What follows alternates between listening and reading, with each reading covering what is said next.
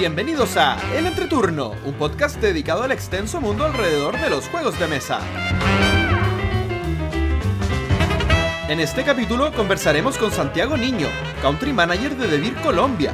Revisaremos las noticias y conversaremos sobre cómo promovemos nuestro hobby.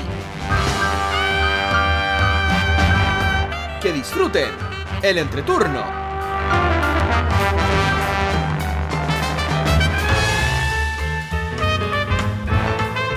Hola, ¿qué tal amigos? Mi nombre es JP Gloria. Y yo soy Pancho. y estamos comenzando el decimosegundo capítulo de El Entreturno. Estamos grabando el jueves 20 de abril, el capítulo que saldrá el martes 25 de abril. ¿Cómo están chicos? Muy bien.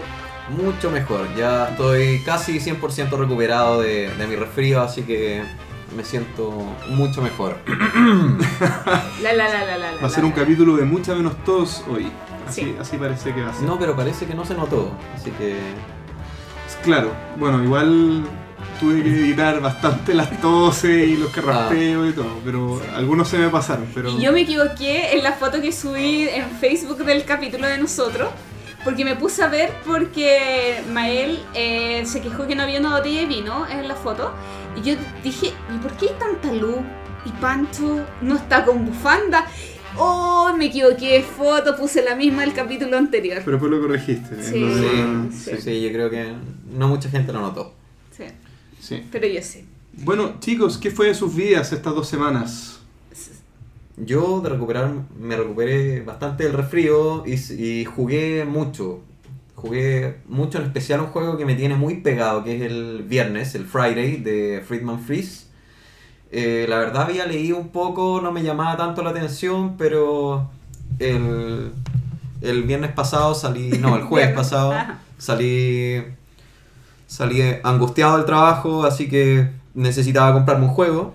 Y fue lo que encontré y me lo compré y de verdad es bien entretenido. Le tenía, le tenía mucha menos fe para hacer juego solitario y es- bueno, no sé qué tan difícil será porque me di cuenta que llevaba como tres días jugándolo, no tenía forma de, de pasarlo y me di cuenta que estaba leyendo mal las reglas y que no estaba entendiendo una cosa que justo lo comentamos con José Luis Zapata de la Matatena, eh, que él subió un artículo de, so- sobre este mismo juego y él en, un, en, un, en una frase dice, pero las traducciones de las reglas no son muy buenas y ahí revisé y ahora el juego es mucho más abordable. Sí. Así que muchas gracias. ¿Sabes qué? Pues, eh, compartiendo un poco lo que fue tu semana y lo que fue la mía, ah, pasó algo súper curioso en estos días. ¿Mm? Es que con Pancho nos juntamos a jugar Power Grid. Verdad, también, hablando de Sí. Friedman Ah, Freeze. Y, y con uno de nuestros auditores también Sí. nos juntamos a jugar. Sí, Así saludos que a Daniel. Daniel, sí. Y a Haynes que no nos escucha, pero no importa. Claro. Eh, y sumado a eso, también hicimos una actividad los tres en conjunto, porque me invitaron a jugar Gloomhaven. Así la es. invitamos a jugar, la obligamos a jugar. No, no Sí, la obligamos. Me, trajeron engañada. ¿Por qué No, el, plan inicial era que con Pancho íbamos a hacer un, un, un escenario o un par de escenarios de Gloomhaven y después la Gloria iba a llegar a, a- a integrarse a un, a un euro. Sí. Íbamos a jugar un, un euro. Pero terminó pasando que la convencimos a que jugara Gloomhaven con nosotros. Y ¿sabes qué me está pasando? Que le estoy empezando a agarrar más cariño a Gloomhaven.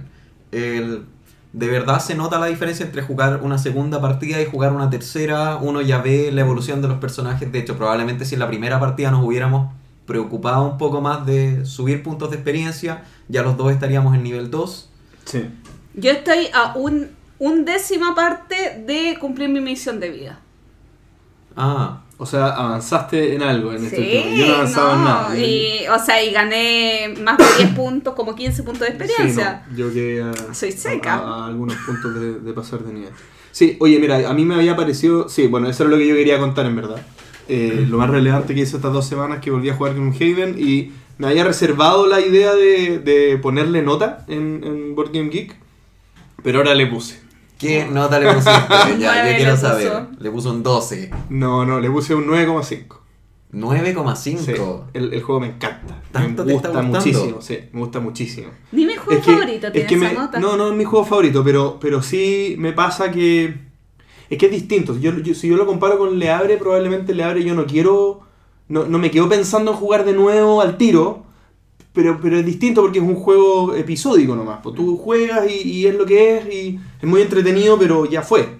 Pero acá tú estás pensando en cómo sigue la historia. Es como ver una serie finalmente. Entonces yo creo que a ti te pasaba lo mismo con Pandemic Legacy. Es que eso, eso te iba a decir. Si estás así con este, es que no quiero saber cómo va a estar con Pandemic Legacy. Porque si bien este es más rolero en ese sentido.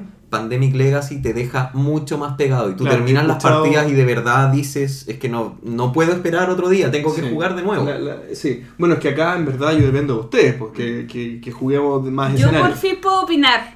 Ah, bueno, eso era lo otro, que, que Gloria no nos quiso decir qué opinaba del juego. Lo guardé y, para y el no- y no- podcast. lo guardó para ahora. Y yo sé que es para retarnos por algo, pero, pero a ahora ver, no va a decir. sobre el juego voy a decir lo siguiente. Ya. Como experiencia prefiero jugar rol.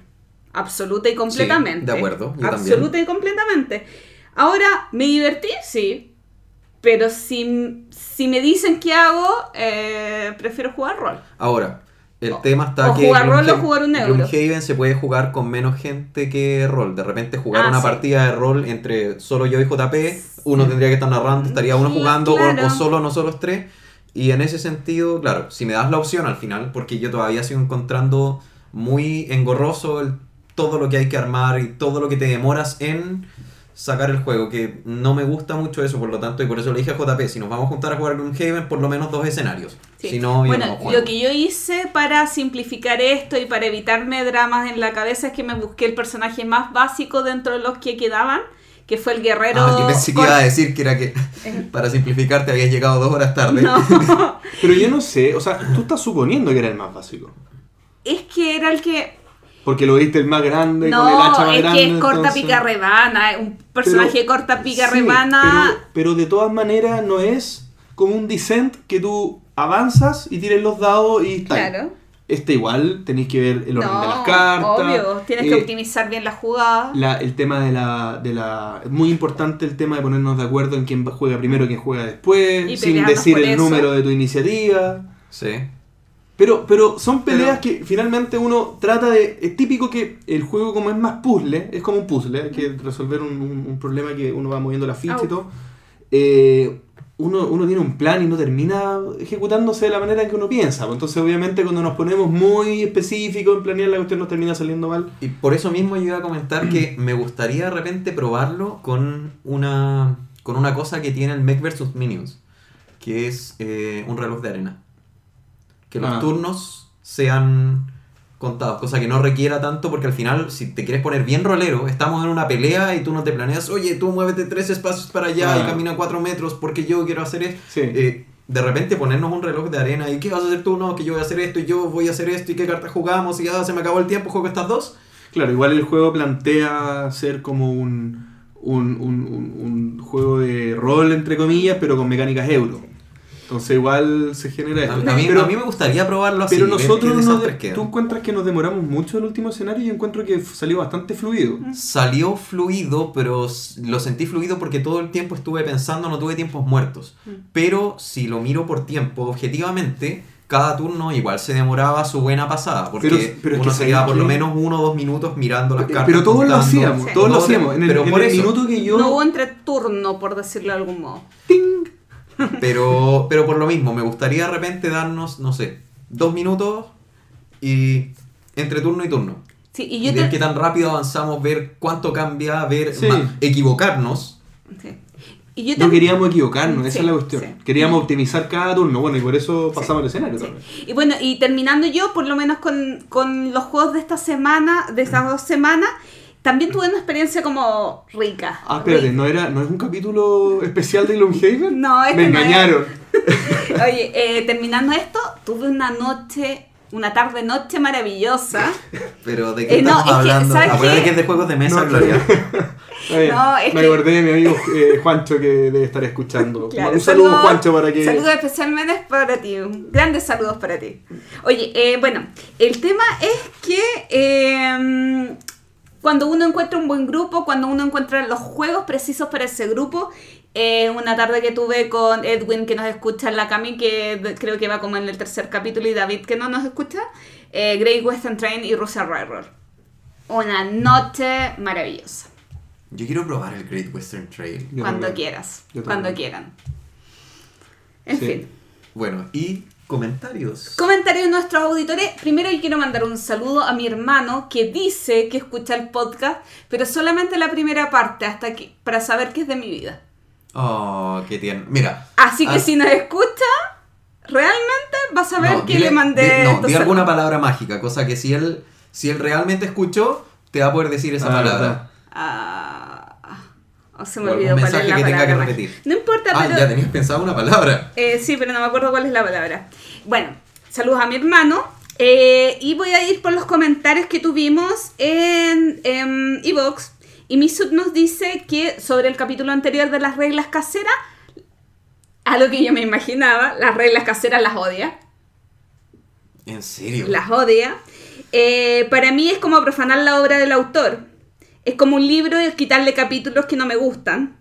Eh, si, un juego, eh, si un juego no funciona como debería según las especificaciones del autor, no sirve y se apunta en mi team, eh, que se va de la ludoteca. Ahora en otro, eh, en otro aspecto habla de, lo- de los fallos que se cometen. Como por ejemplo, él comenta un fallo con agrícola. Sabes que yo no recuerdo si lo usaba mal o no. ¿Qué fallo? Yo me acuerdo de que. ¿Pero qué gente- fallo? El No, fallo no de- sé si lo No, mal. eso, eso, por ejemplo, es, es- es intuitivo, como Sí, dice él. A mí me pasa que yo, he- yo he enseñado agrícola o caverna y la gente va a sacar más de una cría Mm. y yo les digo, chuta, no te expliqué. Eh, eh, es una nomás. Pero Ah. como una nomás. Sí, oye, pero ¿y en el último DV? Eh, También, también, es una solamente. ¿En serio? Yo, yo Tú dejas producía... preñada la vaca ¿Ya? después la, y, y, das- das- y solamente puedes preñar una vaca, la das vuelta y sale otra vaca. Hoy yo preñé a todas las vacas, a todos los No, animales y produje Pero como no, mal en la cabeza. No, que sí. no, no ha jugado agrícola Bueno, entonces. Bueno, la cosa es que eh, Ricardo No, espérame, Suárez... espérame, espérame, espérame. Quiero responder una cosa con respecto a eso, porque lo encuentro... A ver, el tema de que es profanar el juego, no, no es profanar. O sea, en parte sí, pero recordemos que los diseñadores no son dioses, son personas. Ellos hicieron una obra y muchas veces hay juegos que te dan una sensación súper rica, que te dan una sensación súper agradable, pero que tienen fallos, la mayoría. Con los euros, por ejemplo, yo te, Pancho, yo te somos dije... Eurogamer. Yo te dije en el capítulo. Yo te dije en el capítulo que, ok, de acuerdo con que un Eurogame no debería tener reglas caseras. Sin embargo, eh, después de. Después de pensarlo, dije no, hay muchos Eurogames a los que sí se les puede meter reglas caseras, principalmente de, conteo, porque no están equilibrados. Así que yo creo que yo creo que si un juego te da una sensación rica y de repente tiene un fallo pequeño, no hay tanto Fallo, problema o que, o que tú, o que tú o una cambiarle algo, O una que te gusta más. Por ejemplo, el número 3 de mi top, el Mangrovia, ese tiene un problema. El juego está no está roto, pero tiene una estrategia ganadora súper dura. Y el juego, si tú lo juegas así, y es súper fome. hablar de su es malo. top. Es malo. Pero si tú le arreglas, le, hace- le haces un arreglo al- a la fase de conteo, te cambia... Por ejemplo, Gloomhaven tiene un fallo. No, en verdad no, no tiene ninguno, es perfecto. Ya, dale lo Ya, sí. bueno. ya, sigamos. Eh, Ricardo Suárez eh, comenta exactamente lo mismo del problema que tuvo con Agrícola. Eh, eh, por YouTube, César eh, Bocanegra nos comenta que compartamos los links del- de las recomendaciones, así Sí, que sí, Pancho lo- estaría lo para la a casa. hacer. De aquí a uno o dos capítulos más van a estar todos. Sí. Voy a ir de a poco, pero voy. Ya, eh, Rich Warner, en tres días se escuchó todo el podcast. ¿Todo- Así- tres días? Sí. Así que saludos para él que es de México. Eh, Reo Lúdico, que en realidad es Pablo Paso, Mm. que él se hizo un blog que se llama Reo Lúdico. Eh, le- comenta que le gustó mucho la sinergia de Rocío y, Sebastián y em, que le encantó la filosofía que ellos tienen detrás. Ahora, CM eh, nos hizo algunas preguntas eh, sobre qué estrategia po- propondríamos con respecto a eh, el evento de Círculo Arcano y la cantidad de gente que asistió eh, para visibilizar los, eh, los estos eventos. No Sí, o sea, recordemos, recordemos que ese evento eh, fue una frase, él cita una frase que es que hubo alrededor de 40 personas, algo así. Eh, ¿Qué es lo que se propone? Bueno, yo creo que depende mucho de cada uno, pero a mis ojos los juegos tienen que llegar a la gente. Hacer eventos para jugadores no, no sirve. Lamentablemente si queremos abrir este hobby y queremos atraer a más gente, hay que salir a la calle y nosotros tenemos que llegar a ellos, porque ellos no van a llegar naturalmente a nosotros. Oye, y Eso lo- sí es que queremos, sí. si es que queremos Y llegar lo a la otro que gente. nos comenta es que eh, le encantó, o sea, que el tema de la figura de agrupación deportiva lo encontró súper interesante, que podría ser un tema que tratáramos invitando a alguien de ellos. Sí, a mí yo voy a investigar eso porque me llama la atención. Sí. Bueno, con respecto al concurso de Patchwork, vimos el ganador eh, en un video que está en YouTube, fue Camilo, y Camilo nos comentó que antes de saber que iba a ser el ganador del, de- del Patchwork, se había hecho un print and play de Patchwork. Así que ahora va a poder jubilar al print and play. No, yo lo quiero. No, o sea. Yo lo quiero, a mí me Al gustan los print and play. No sé, no sé qué va a hacer. Yo lo quiero. Y va a aprovechar de preguntar y eh, tiene una pregunta. ¿Qué otro juego de dos o más jugadores posee la lógica de viaje o de recorrido que recomendemos? como A él le gusta... ¿De viaje de recorrido? Pero- Sí, pero espera, espera, es que escucha la es una pregunta muy larga. Él, como por ejemplo Tokaido, juegos donde uno tenga una cantidad limitada de acciones por turno, que tenga cierta narrativa, muy cuidada estética y con un concepto de recorrido que no incluya dados en su mecánica, tenga cartas, losetas, peones y fichas eh, en dosis equilibradas. Mi Pero de, de consejo, recorrido quiere decir eh, la, como la- de avance, la de mecánica de, historia. Tokaido que, que tú avanzas y no puedes volver.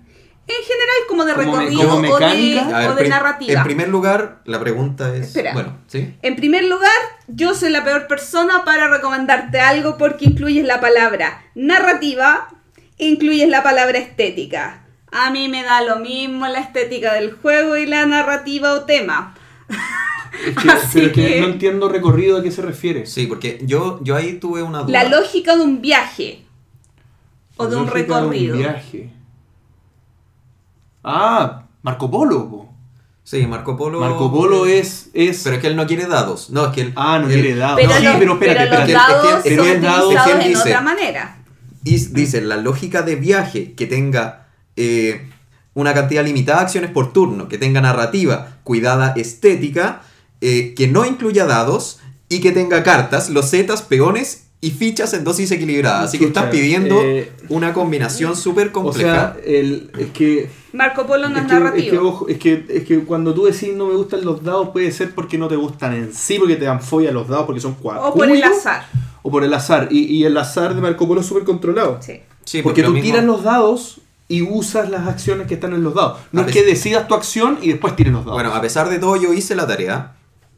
Si lo que no te gusta es el azar, el mejor juego para recomendar que sí tiene dados es el Discoveries, que estaba en mi top. Pero, si no, Marco Polo. si no, Si es por eso. Ya, bueno, pero estaba en el tuyo, pues yo no voy. Eh, si no, mira, te recomiendo que busques en la BGG, uno puede ordenar por categorías. Una de esas categorías es de viaje, porque hay juegos de los que tú dices, pero la- el tema de los viajes a mí me, me complicó. Sin embargo, Ticket to Ride puede ser. Ese se trata de un viaje. Si tú lees las instrucciones, el juego dice que se trata de viajes de gente. Eh, ya lo nombraba antes, el Carnival Zombie, que es uno va viajando por una ciudad mientras mata zombies. Eh, la vuelta al mundo en No. 80 días. eh, ese tiene, Ese buenas, sí. tiene buenas críticas. A mí no me gusta mucho, pero te puede gustar. Y otro que es bueno es The Cave. Que ese no sabría exactamente decirte si es bueno o malo, pero me llama mucho la atención porque me lo intenté comprar. De hecho, me lo compré cuando fui a Alemania. eh, pero me lo compré por Amazon y me mandaron otro juego. Así que nunca lo ¿el pude probar. X? Mister, ¿Pero es de viaje? O sea, es de recor es de bu- bueno, es viaje dentro de una ciudad. No sé, ¿Los mira. tesoros del rey pirata? Tiene, no, no tiene dados. No usa tiene cartas, dados. usa cartas tiene de dados. cartas, tiene fichas, tiene bonitos barquitos. Es de viajes. Bueno, así que hay muchas recomendaciones, pero si quieres algo con temática tan específica, busca, ordena en la Lords of BGG Seed por categorías. Hay 84 categorías que son una mezcla, no sé, son como grupos, no alcanzan a ser temáticas, porque por ejemplo una de las categorías son juegos de cartas o juegos de niños, pero hay otras que son temática, por ejemplo, zombie, temática de viajes que hay, y ahí yo creo que puedes encontrar una lista grande. Yo te recomendaría que miraras The, The Cave, que es un juego que es parecido a un carcazón, pero distinto. Bueno, eh, yo quiero comentar una lamentable noticia. JP nos deja. JP. Sí, se bueno, eh, habíamos esperado hasta el final de esta sección para contarles que eh, lamentablemente los tengo que dejar por este capítulo. Sí. Sí, así que en el capítulo vamos a seguir, este va a ser un experimento, nunca hemos estado... Ah, sí, sí hemos estado nosotros dos solos, pero nos falta Axel. Axel, Un, sal- te un saludo, un saludo para él. Lo bueno es que no lo han molestado en su podcast, así que... Sí. Sí. Así que eso chicos, yo los voy a dejar porque tengo un asunto muy importante que atender, pero quedan en las excelentes manos de siempre de Pancho y Gloria. Y el invitado que Viene a eh, continuación. viene a continuación. Así que vámonos a la primera sección del programa, la entrevista. Para hoy día tenemos a una persona bastante importante en el mundo de los juegos de mesa. Él es una persona de Colombia, que es nuestro primer entrevistado colombiano. Él eh, fue dueño de una tienda durante nueve años llamada Valhalla, que es bastante conocida ahí en Colombia. Y desde diciembre es el country manager de Devir Colombia. Nos referimos a Santiago Niño. ¿Cómo estás, Santiago? Hola Santiago. Hola, ¿cómo están? Muchas gracias por haberme invitado a, a tu programa. No, muchas gracias a ti por, por aceptar y por, y por, bueno, hemos tenido bastante, bastantes inconvenientes hoy día, eh, así que muchas gracias por estar aquí. Además, eh, hay algo importante que hay varias personas que nos escuchan de Colombia, hay varias personas de Latinoamérica que quieren saber eh, cómo eh, está ingresando David a, est- a- a tu país, entonces es súper interesante para nosotros poder conocer de primera mano eh, tu experiencia y todo lo que se está viviendo en este momento en tu país. Bueno, en el país eh, se ha tomado los juegos de mesa, no, es- no sé cómo tan relevante, se ha manejado más por tiendas especializadas, se había manejado más por grupos eh, que se han creado en comunidades de jugadores de juegos de mesa. Y al entrar de Vida Américas acá a Colombia, pues queremos ampliar más esa, eh, esa visión de los juegos de mesa, donde las familias, los colegios y todo el mundo tenga más acceso a juegos mucho más avanzados y más especializados en diferentes ramas. Oye, y cuéntanos un poco de, de la realidad ya. ¿Hace, hace cuánto tiempo eh, que viene este auge de los juegos de mesa?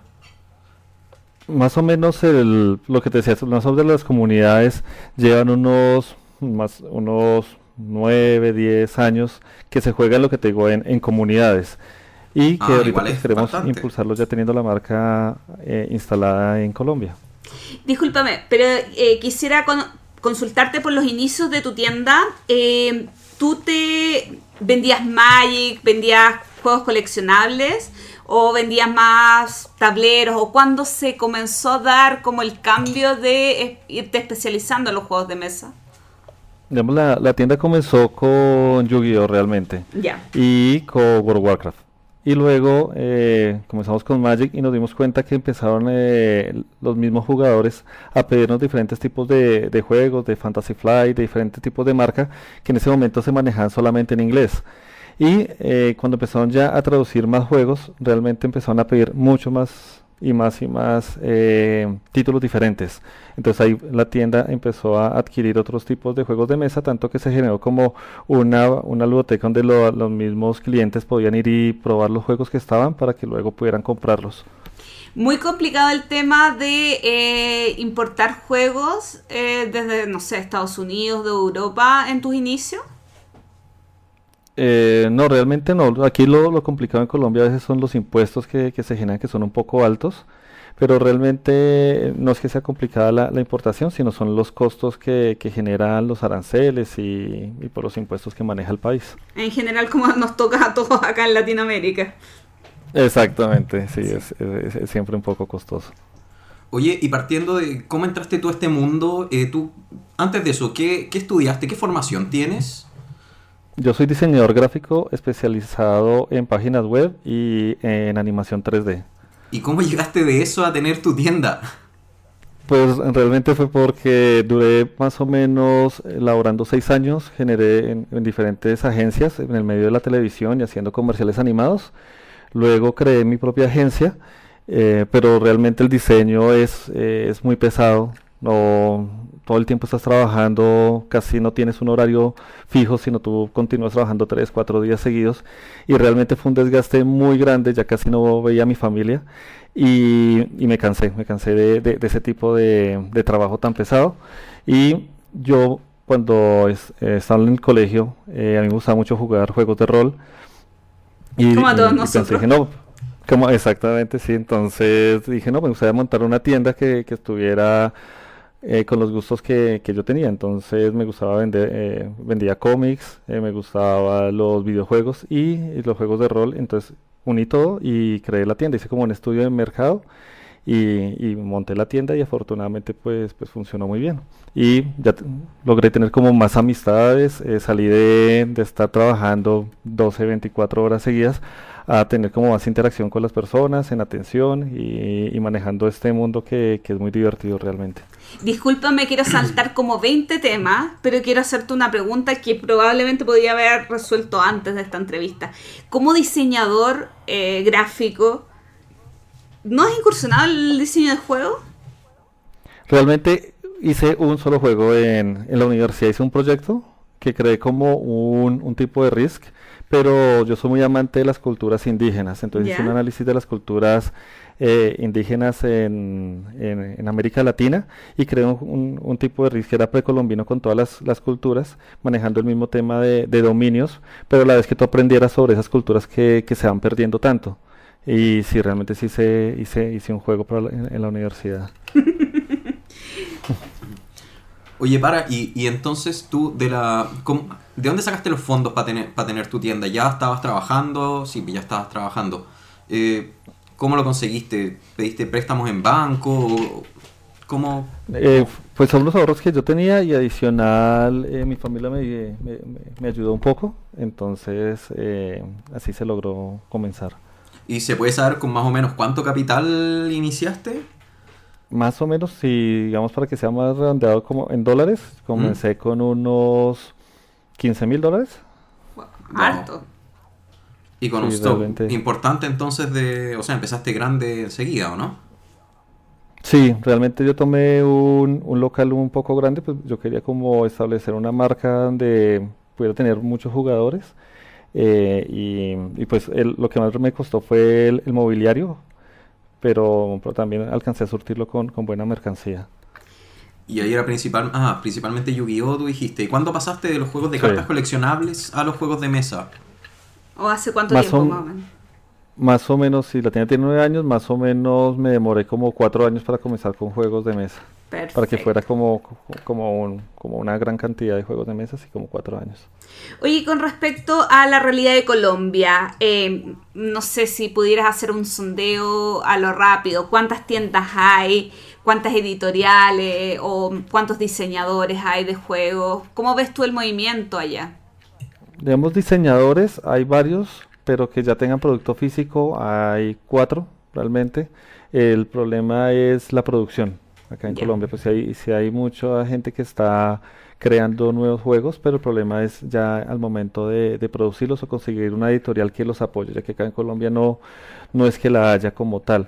Tanto que la, digamos, acá hay una empresa muy grande que se llama Ronda y hace como los juegos colombianos, pero ellos igual eh, producen en China, entonces casi todo se manda a hacer desde afuera. Ay, cierto que yo tengo un juego, he jugado juegos colombianos y tengo un juego colombiano que estuvieron en ese, en los de ayer. ¿O me equivoco? No, allá no. No, no, no, no me suena. No, No. pero esto, estos chicos de ronda hacen juegos colombianos, juegos de mesa modernos colombianos o son este típico que No. toman el Monopoly y No. lo...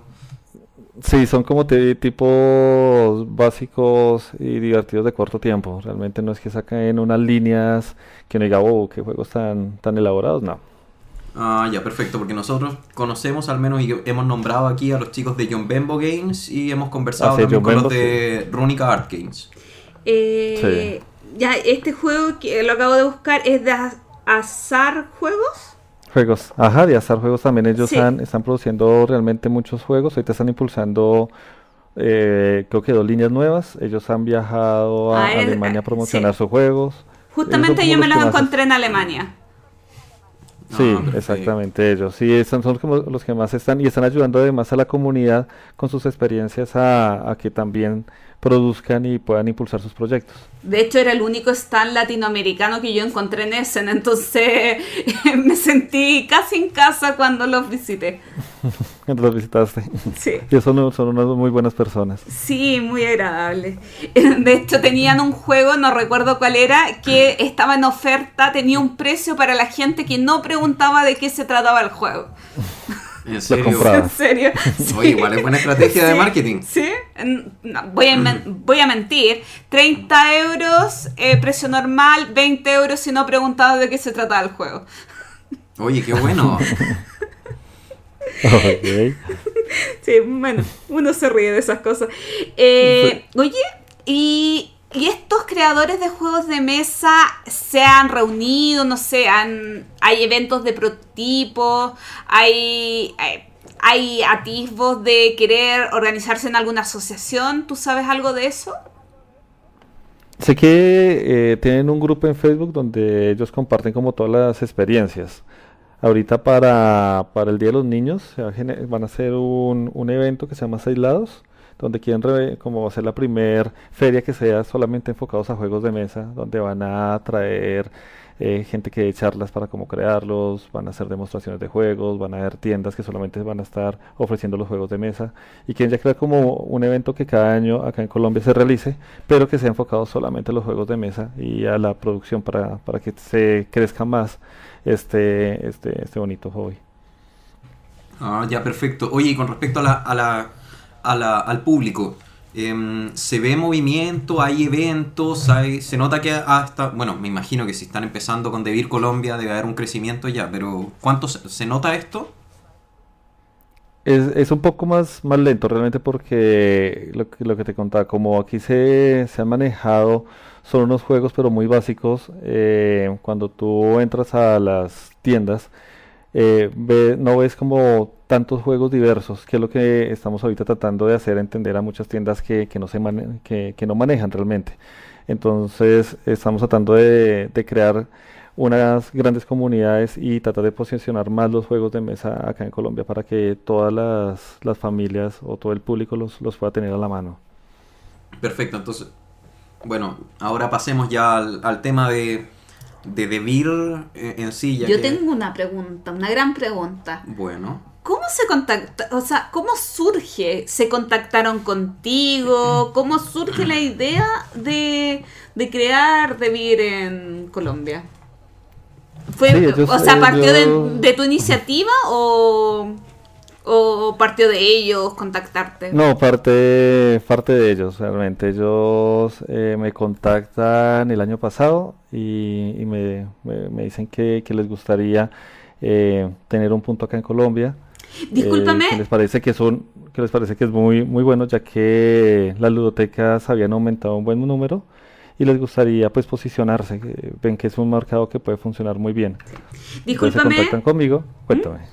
Eh, discúlpame un segundo. Es que ah, como eres la primera persona que entrevistamos de, de Devir, em, quizás es... an- disculpa que te haya interrumpido, pero explicar quizás la estructura que tiene esta empresa em, a grandes rasgos, eh, en lo que es mundialmente, cómo se estructura, quién es la gente que te contacta em, específicamente. ¿De Devir América? ahorita, ahorita, ahorita se está creando Devir Investment, que va a ser como, como eh, toda la cabeza. Y Ya. eh, de ahí salen las diferentes ramas, que es Devir Américas, que está en Estados Unidos, que está eh, Devir México, Devir Chile, eh, Devir España, y Devir Portugal, Devir Italia, y ahorita pues ya, ya está Devir Colombia. Entonces de, de ahí es como un gran grupo que toma como las decisiones y de ahí ya, ya, ya te contactan, pues así me contactaron a mí. Perfecto. Eh, ¿Y mm, cuán- cuánta gente está trabajando allá? ¿Cómo, fue constituir eh, esta empresa en Colombia? Pues realmente ahorita somos un, grupo realmente pequeño, pues, eh, pues es- estamos probando cómo está el mercado, con tal de cómo vaya creciendo, pues vamos a tener un grupo más grande, pero realmente somos ahorita pues una empresa pequeña, pero estamos creciendo de una muy buena forma. Oye, entonces, bueno, nos habíamos quedado en que te, te habían contactado. ¿Ahí qué, qué pasó? ¿Qué, cómo, ¿Cómo fue eso? que te contactaron y te dijeron, oye, no sé, queremos que dejes tu tienda y te hagas cargo de... Porque tú todavía trabajabas en tu tienda cuando ellos te contactaron, ¿o no? Sí, sí, sí, fue así. Entonces, ellos me contactaron y me dijeron que les gustaría trabajar eh, para que estuviera como tiempo completo pues manejando todo. Eh, y de ahí eh, mi esposa que es la socia se toma cargo de, de Valhalla y yo ya me tomo tiempo completo para, para estar trabajando con Devir, ya que realmente estoy metido al 100%, entonces todo mi tiempo está metido ahorita con Devir. Wow, qué, qué complejo eso, o sea, eres casi la competencia de, de tu esposa.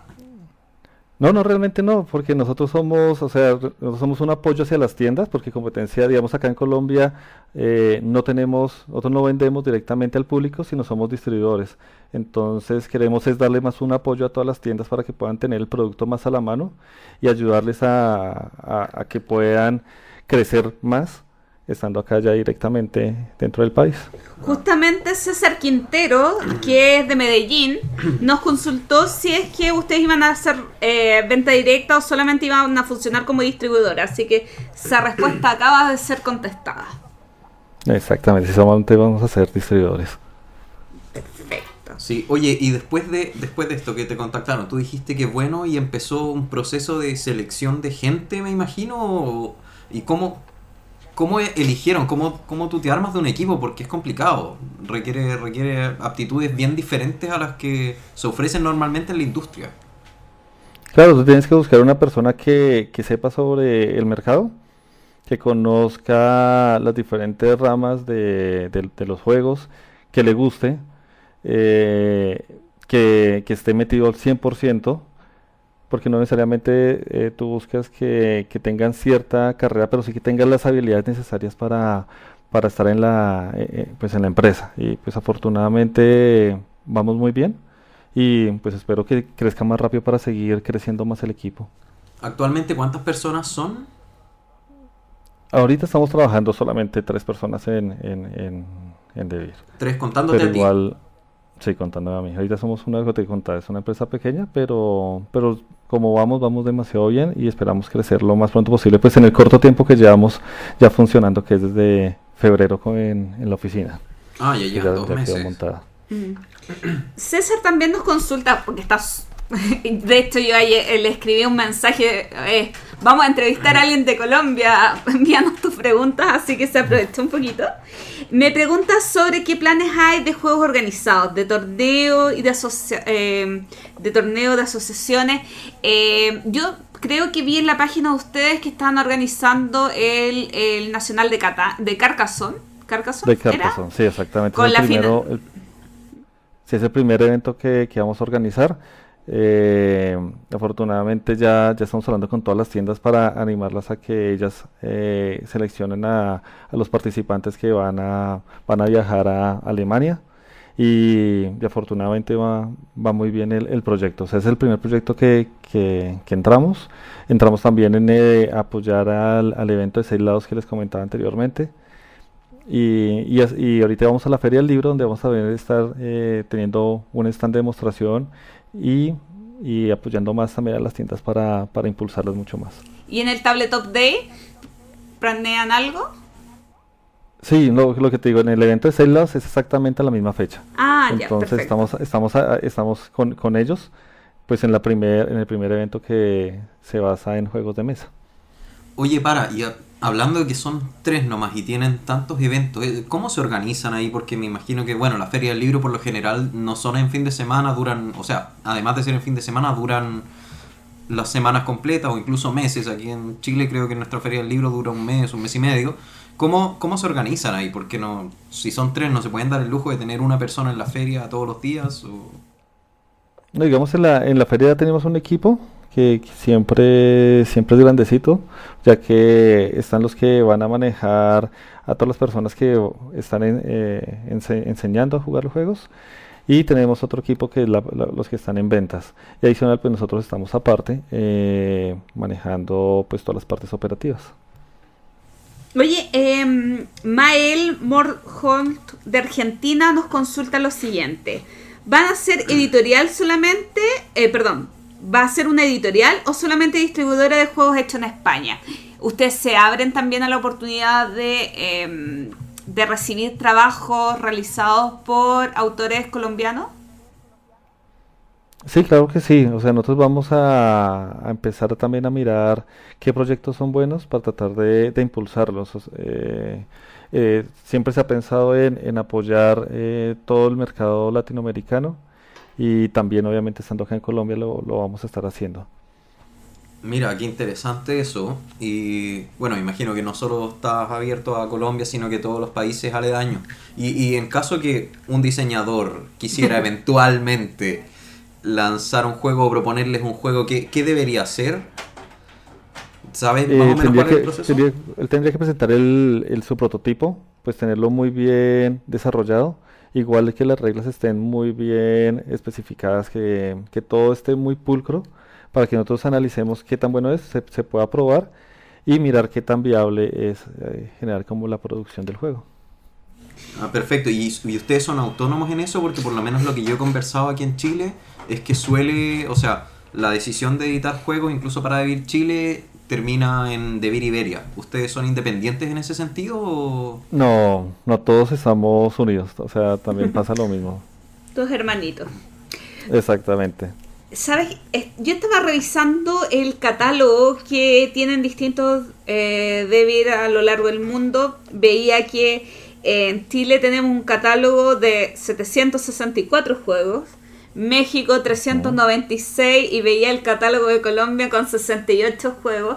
Se entiende también que recién están partiendo, pero ¿cómo se ve eh, eh, las proyecciones para aumentar el catálogo de ustedes? ¿Cuáles son los pasos que van a seguir o cómo, cómo se imaginan todo esto en un futuro? Eh, nosotros estamos creciendo como periódicamente, comenzamos a impulsar pues eh, la marca de Devir, que ya con los, con los juegos de mesa, y luego vamos a empezar ya a ampliar cada, cada marca como cuando como vaya creciendo el mercado realmente. Tanto que, digamos, acá en la Feria del Libro vamos a empezar ya a traer accesorios, eh, un poco de Pokémon, un poco de Yu-Gi-Oh! Entonces ahí ampliamos un poquito el catálogo. Eh, ya muy pronto se me va a ampliar un poquito más eh, el catálogo de, de juegos de Devir, porque ya viene ot- otro cargamento, ya viene para, para ya. Colombia, entonces se me va a ampliar un poquito más. Pero va- va- se va aumentando con tal de la demanda Claro. para que se va creciendo más la, el, el- el catálogo. Disculpa, antes eh, llegaba con juegos a Colombia. Eh, Cuando tú eras tienda, claro. les llegaban también. Sí, claro, claro que sí. ¿Y, a- y ahora estos cargamentos de, de dónde vienen? ¿Se los encargas a otros de Vir o...? O vienen o directamente vienen- de España. Claro. No, de- vienen de, de España porque es donde se producen realmente, donde, donde se hace toda la, todo, todo el ensamble y la distribución.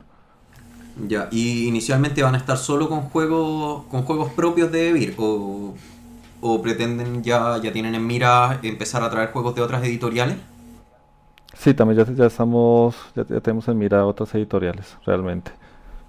Ya, perfecto. ¿Y el público al que van apuntados? Porque tú nombraste inicialmente que querías abrirte mucho al público familiar y, y cosas así, pero Devir tiene un catálogo que va de lo súper general a juegos súper específicos para nichos.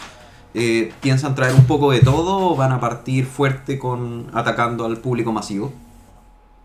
Más al público masivo, para que se dé a conocer todos los títulos que hay, es lo, como nuestra prioridad. Mucho Fantasma Blitz para todos. ¡Ujú! Sí, Oye, es uno de mis Pero- top 10, el Fantasma Blitz. Así que a ver si, si te gusta. sí, me encanta. Tengo el fantasma, la señora y los quiero todos el resto también. ¿Hay una señora? Sí, el fantasma tiene una señora Sí. que tiene una tina gris, una toalla roja, Sí, es una- un peine un azul y la rana verde. verde. Sí. Sí. Chuta. Francisco, te falta tanto por saber. Sí, de verdad no sé, no sé qué. O sea, mi vida va a ser distinta mañana que me despierte esa- con estos conocimientos.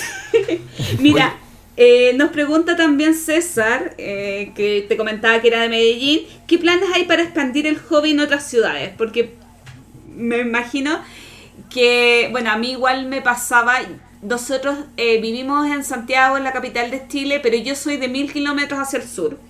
Y muchas veces las editoriales eh, se enfocan mucho en la capital y poco en otras ciudades del país. Entonces, eh, si es que tienen también algún plan como para hacer llegar más masivamente los juegos en otras ciudades principales del país. Sí, realmente, como en Colombia existían unos eh, hobbies especializados que ya distribuían los juegos de mesa de, de nuestra marca, ellos igual van a seguir distribuyendo, pero ya tienen la facilidad de conseguir mucho más títulos a la mano, donde se van a ver mucho más en las vitrinas y también vamos, digamos, eh, a estar en ferias, que eso nos va a ayudar a tener nuevo público ya que visitan de, de todo el país y así podemos ampliarnos y vamos a estar también visitando eh, ferias de, de otras ciudades para, para captar más nuevos compradores o nuevos clientes. Un tremendo trabajo en terreno te depara. Oye, a Sí, todo esto, sí, no, no, no es un trabajo corto, sino es un trabajo duro, pero la verdad me gusta mucho.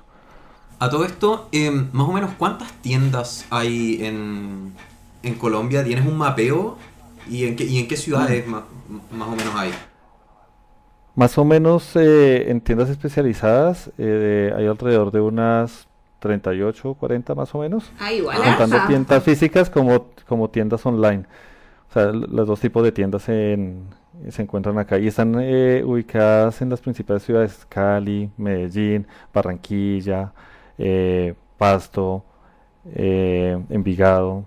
Ah, Eh, perfecto. hay de, no o sea, hay de todo desde, desde la parte más norte hasta la parte más sur. Realmente están casi en, eh, en todo Colombia, desde en, en las ciudades principales. Viendo igual, por ejemplo, el, el negocio o algunas actividades que ha realizado Debir en Chile, tenemos que ha montado ludotecas en, en- en lugares eh, públicos, se podría decir. Y en colegios también. en colegios también, que ha hecho em, como eventos masivos, eh, también en lugares públicos, en parques, y iba a decir otra cosa que se me olvidó. No sé qué ibas a decir. pero, eh, ¿qué planes tienen eh, a futuro, qué proyecciones tienen a futuro para re- realizar actividades? Sí, por ejemplo, nosotros ya estamos hablando con bibliotecas públicas para tratar de tener eh, como ludotecas, ya que no lo hay aquí. Tú vas a las bibliotecas y realmente vas a conseguir tanto libros como, como auditorios donde te van a enseñar música y arte. Entonces la idea es que también tengan esa, esa parte lúdica para que cualquier persona pueda ir a encontrar los títulos y poder jugar. También estamos hablando con las universidades y colegios para también que eh, ellos se, implementen y se puedan hacer hasta eventos intercolegiados o interuniversitarios. Es lo que se tiene, se tiene planeado y también hablar con las alcaldías para tratar de llegar a, lo, a, a todo Colombia o a los lugares donde no se podría llegar para que ellos también tengan a la mano eh, nuestros títulos. Me estoy cansando de puro Perfecto. escucharte. Perfecto. porque, Tiene bueno, mucho trabajo. Sí, bueno, necesitan más gente, así que chicos de Colombia ya saben dónde lanzar su currículum. Si les gustan los juegos de Claro mesa. que sí, ¿No puedo ir a dar unas vacaciones en Colombia? ¿No? claro que sí, estás bienvenida. O sea, págatelas tú, el entreturno no tiene tanto dinero. Oh, ya le voy, a, Pero, voy a mandar mi currículum. pero oye, em, otra cosa que te iba a preguntar que se me fue. Mira, mientras tanto, eh, yo le voy a hacer una eh, pregunta de José Luis Zapata. José Luis Zapata tiene un portal que se llama La Matatena y también tiene un podcast eh, que estuve escuchando los últimos días, Mariachi Mipli. Sí. Eh, pregunta, ¿cuál consideras es el principal reto de la industria de los juegos de mesa en la región? Realmente el mayor reto es la distribución. Realmente que te, des a conocer es el, el- reto más, más difícil. O sea, que tengas como un aliado que te, que te ayude a, conocer tu marca, se me hace que es el reto más fuerte. Porque tú lo, lo puedes producir, puedes testearlo con amigos o hacerlo en la universidad para que lo, lo pruebes, pero la parte que se me hace más complicada realmente es la distribución. Sí, y en ese sentido, ya me acordé lo que te iba a preguntar y qué bueno que respondiste esto porque se conecta un poco. Em, allá se da la figura de los clubes que funcionan en muchos países, que es para promover el juego, o ¿existe eso? ¿O qué tan fuerte Sí, es? claro que sí. Por ejemplo, eh, en, en la tienda donde trabajaba antes, en, en Valhalla, es un club realmente. Tú subes y, y caben eh, 80 personas sentadas. Y tú podías alquilar los juegos o se te, o se te prestaban para que se hicieran eventos. Y ahí, igual acá en, en Bogotá, digamos, está la Libre Francesa, también tiene un espacio como para 100 personas sentadas para también hacer lo mismo. Está... eh, también está un Limit Hobby Center, también tiene como para 80 personas sentadas que también están realizando eventos. Allí eh, hay muchas, o sea, casi todas las, las tiendas que, que son hobbies eh, tienen un buen espacio y, y se generan, el- les da como el espacio para que puedan jugar en el, en el mismo establecimiento. Ah, perfecto. O sea, lo- los mismos jugadores allá se dedican a promover el juego. Eso es súper bueno. Sí, hasta, hasta ellos generan como sus propios grupos. eh, yo lo he visto y, y se dividen como ciertos, ciertas personas compran un juego, eh, los otros compran otro juego y lo terminan compartiendo y se generan como nuevos vínculos de amistad que, que también es, es, es algo muy bonito. Sí, yo que no soy de Santiago, el 80% de mis amigos los he, los he conocido por los juegos, en resumidas cuentas. Entre Claro, rol, sí, entre termina siendo como, como un grupo social y terminas conociendo más una- tu- eh, a una persona. Dice que como tú juegas es como tu forma de ser. Sí. Entonces eh, realmente se generan muy buenos vínculos. Sí, además que los juegos de mesa o los juegos de rol son juegos sociables. Así que estamos bajo esa premisa. Oye, y fuera de los eventos eh, pequeños o eventos de tienda o de, o de grupos, ¿hay algún evento grande, grande? Porque yo sé que, por ejemplo, en Costa Rica está la PlayCon, hay muchos países donde hay Comic Con, no sé si hay Comic Con en Colombia, pero ¿hay, ¿hay algún evento que sea grande, grande? Digamos, el evento más grande que, que, que, que, que- que lo pueden ver toda- to- todas las personas eh, se llama Casofa. Es un evento Ah, gigantesco, se puede decir, perfecto, sí. El y Salón y la una, Fantasía. una acogida gigante. También ya, ya cogió mucha acogida el Comic Con Colombia. Está trayendo también mucha gente, ya están trayendo actores de Hollywood y ya, ya ha cogido también una muy buena, una muy buena acogida entre la comunidad colombiana. Ya, perfecto. O sea, se nota que lo, lo geek ya está empezando a pegar fuerte, fuerte, fuerte. Ya está comenzando a ser popular. Sí, realmente sí, es, es muy popular. Realmente acá en Colombia sí es muy, muy popular. Ya no nos miran feo en la calle. No, tú sabes que ya los geeks es, eh, antes es una moda. Ya no te Sí. miras mal, sino ya tú estás a la moda siendo geek. Muy raro, pero qué bueno. Sí, a- antes era diferente, pero sí, ahorita es- ahora es, es diferente el tema. Ahora somos los triunfadores. Sí, sí, eres, eres el, el- el- el chico que todo el mundo mira por, por gustarte de este Claro. mundo. Somos los populares. Los populares, sí. Oye, y con respecto al equipo, ¿ustedes planean crecer o se van a mantener con estos tres más o menos siempre? Bueno, ¿me podrías decir más o menos qué cargos son para hacerme una idea de cómo están estructurados internamente ahora? Porque me imagino que todos hacen un poco de todo, pero algún nombre tendrán los cargos. Sí, digamos, pues yo soy el country manager, que sería como eh, el que maneja toda la, toda la parte como gerencial.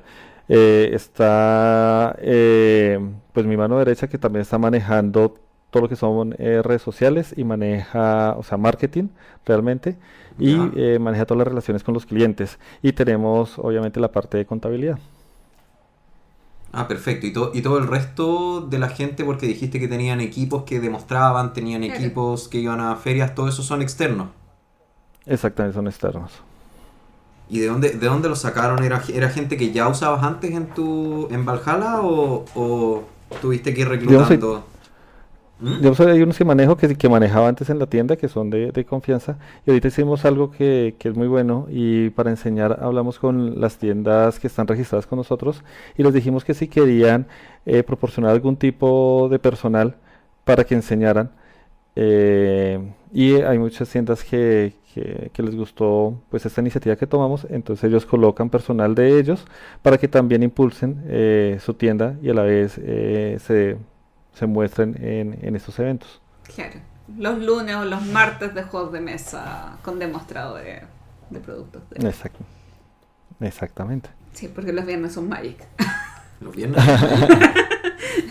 ¿Y eso en todos los países del mundo? En todos los países del mundo el viernes es Magic. ¿En serio? Sí. Friday, ma- bla, bla, bla, bla, bla, no sé cómo se llama. Sí, el, el Friday Night Magic. ¿En serio? ¿En serio? Todo el mundo. Oye, estoy todo el alejado, mundo, sí. estoy alejado del mundo Hasta yo lo sé. Sí, mejor no hablemos más de eso. Em, bueno, oye, y dentro de todo, entonces, ¿qué tan, qué tan catastrófico ha sido este, este cambio? Porque armar una empresa siempre es complicado. Eh, tú más encima, bueno, no sé si no sé si tu esposa trabajaba antes también en la tienda o si tuvo que ir aprendiendo en el camino, pero ¿cómo, cómo ha sido todo este proceso para ti? Porque me imagino que mucho desorden, mucho mucho aprendizaje. No, realmente, ¿no? Eh, realmente no, realmente eh, mi esposa siempre maneja también la tienda conmigo, entonces pues sí se le recargó un poco más las responsabilidades porque es una persona menos que manejaba la, eh, la tienda. Pero igual ya, ya, ya se han tomado como las medidas para que tenga como apoyos, para que tenga un, una ayuda más. Y, y, la mía, pues obviamente estoy aprendiendo de una empresa que es muy grande, realmente es, me ha gustado mucho cómo se ha manejado todo. Eh, y pues las dificultades igual son aprendizajes, eh, pero, pero como les contaba, pues todo va muy bien y, me ha agradado mucho pues trabajar eh, acá en Devir. Oye, y el know-how, porque al final, bueno, tú ya tenías un know-how proveniente de, tu tienda, sin embargo, cada empresa funciona diferente. ¿Ahí cómo, cómo ha sido el contacto? ¿Has tenido apoyo de, de los otros Devir que ¿Viajaste tú a algún lugar o alguien viajó a, no sé, a darte como la línea de acción? Sí, realmente, eh, pues viajaron acá obviamente cuando, cuando se creó. Me dieron como los parámetros que se necesitaban, eh, lo que Disculpa, ¿de dónde viajaron? ¿Quiénes y cómo se tiene que manejar todo. ¿Viajaron de España?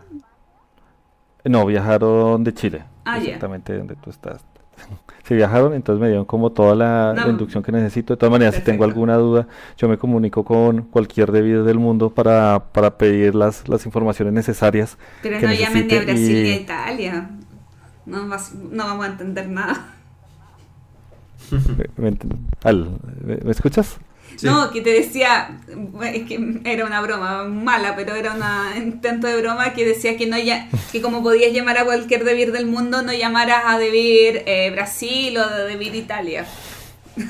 Ah, sí, no, no, no. Ellos no. ¿Y qué, pero ellos, digamos, ahorita estamos uniéndonos eh, con mucha fuerza. Digamos, hace, hace poco eh, hubo un evento importante de, de Yugi eh, y vinieron de Brasil, un representante que maneja la, línea de Yugi y, ahí igual estamos uniendo fuerzas para, para impulsar más eh, toda la marca, eh, así sean con dificultades de, idioma, pero igual estamos impulsando, o sea que, que se vea mucho más unida la, la empresa.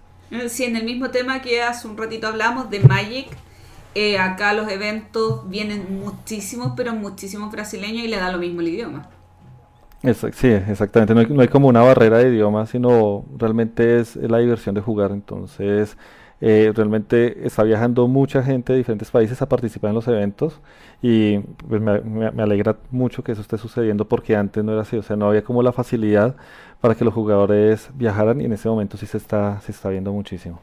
Oye, y me surgió una duda con respecto a lo que dijiste, que estando ustedes tan cerca de Estados Unidos, ¿por qué viajó alguien de Chile a, a apoyarlos? Eh, y no alguien de Estados Unidos de repente? No, realmente fue, eh, me imagino que fue el, encargado que necesita pues darme todo, todo el apoyo y toda la información.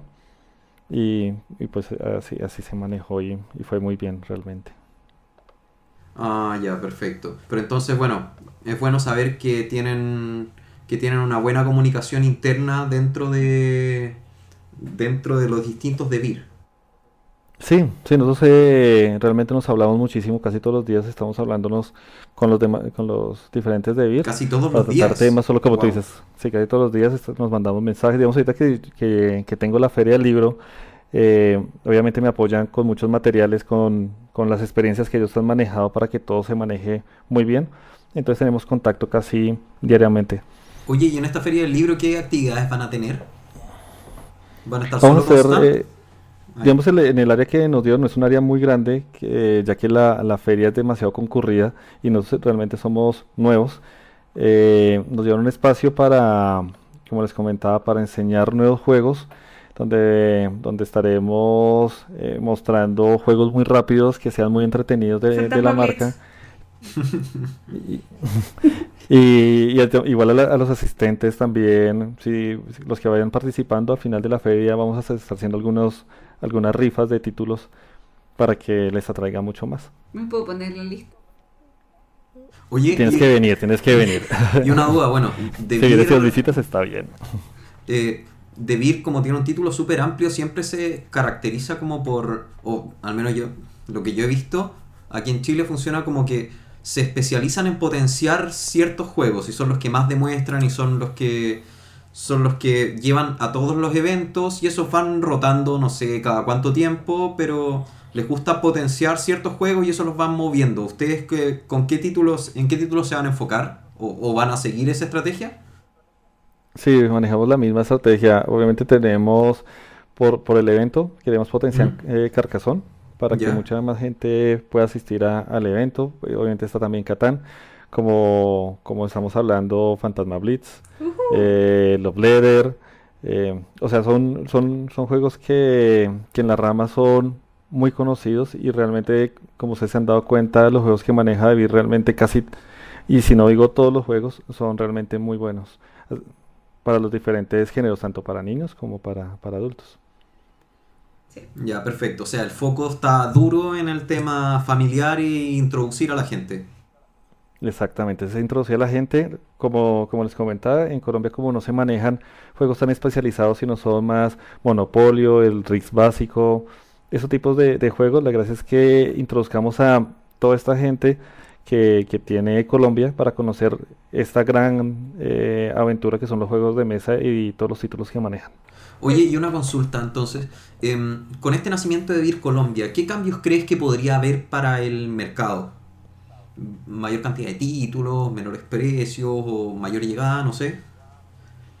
Sí, la, la idea es como posicionar la mayor cantidad de títulos para que tú los puedas encontrar en cualquier parte, para que sean de fácil acceso y, y también estamos tratando que donde estén eh, puestos los títulos, eh, las personas que los vendan tengan el conocimiento para, para darte toda la información de estos títulos. Justamente eso, e- eso era el tercer punto que me recordaba, esto de que la gente que venda tenga conocimiento acá también eh, en una cadena de librerías muy conocida, Librería Antártica. Antártica. eh, e igual se, acá capacitaron a los vendedores para eh, tener un par de tipo, títulos básicos relacionados con libros, no sé, Pilares de la Tierra, eh, Carcassonne, no, no recuerdo, eh, No, tienen- Disco sí. y otros títulos así. eh, y que es un- una tienda que está a lo largo de todo Chile con harta llegada y que fue una muy buena instancia para público eh, no jugón. Sí. ¿Alguna Sí. otra cosa? Sí, usted- ustedes, están, ustedes van a seguir lo mismo, entonces pretenden Sí. también llegar a, a tiendas no especializadas. Sí, sí, exactamente. eh, ahorita que entramos ya, ya hemos entrado a tres tiendas no especializadas. Ah, qué. Realmente, ah, digamos, ha- había una que, que solamente vendía em, carros a control remoto, vendía juegos de ajedrez, pero eran tallados en madera, pero no manejaban ningún tipo de juegos. Y ya entramos, digamos, con, con esta nueva tienda. Eh, entramos con una tienda de didácticos para niños, donde también vamos a estar con los títulos exactamente hasta 12 años, para que también eh, los niños puedan tener ese tipo de juegos. Entonces estamos buscando como diferentes tiendas que, que no tienen ese tipo de mercado para que se puedan, como les contaba, se pueda exhibir lo que más se pueda en el mercado colombiano y lo puedas encontrar en cualquier parte. Perfecto, entonces ya estamos un poco apretados con el tiempo, así que em, algunas últimas palabras, algunas experiencias, algunas, no sé, cosas interesantes que te hayan pasado que nos quieras decir. O- Pues, eh, pues lo, lo- lo- lo que aquí recomendaría es que toda la gente que, que quiera jugar o que quiera crear juegos, eh, Colombia está creándose y si hay grupos muy grandes que lo están haciendo en este momento y que los pueden estar apoyando, entonces no les dé miedo como acercarse, mirar en, Facebook los grupos que hay de juegos de, de mesa en Colombia, que vayan a todos los eventos y nosotros los vamos a estar apoyando también para que aprendan a jugar y van a ser todos bienvenidos. Justamente, la comunidad se crea entre todos, empresas, personas comunes y corrientes que van aportando granito a granito para que nuestro hobby vaya creciendo más. Sí, sí, tú sabes que eso es una comunidad y las comunidades es de interacción entre personas y, y eso es lo más importante. Ya, pu, genial. Entonces, bueno, si tienen más dudas, escríbanos o escríbanle a, a Santiago. Los chicos de Vir Colombia están abiertos a apoyar en todo. Así que eh, Terminamos la entrevista y vamos con... vamos con las noticias.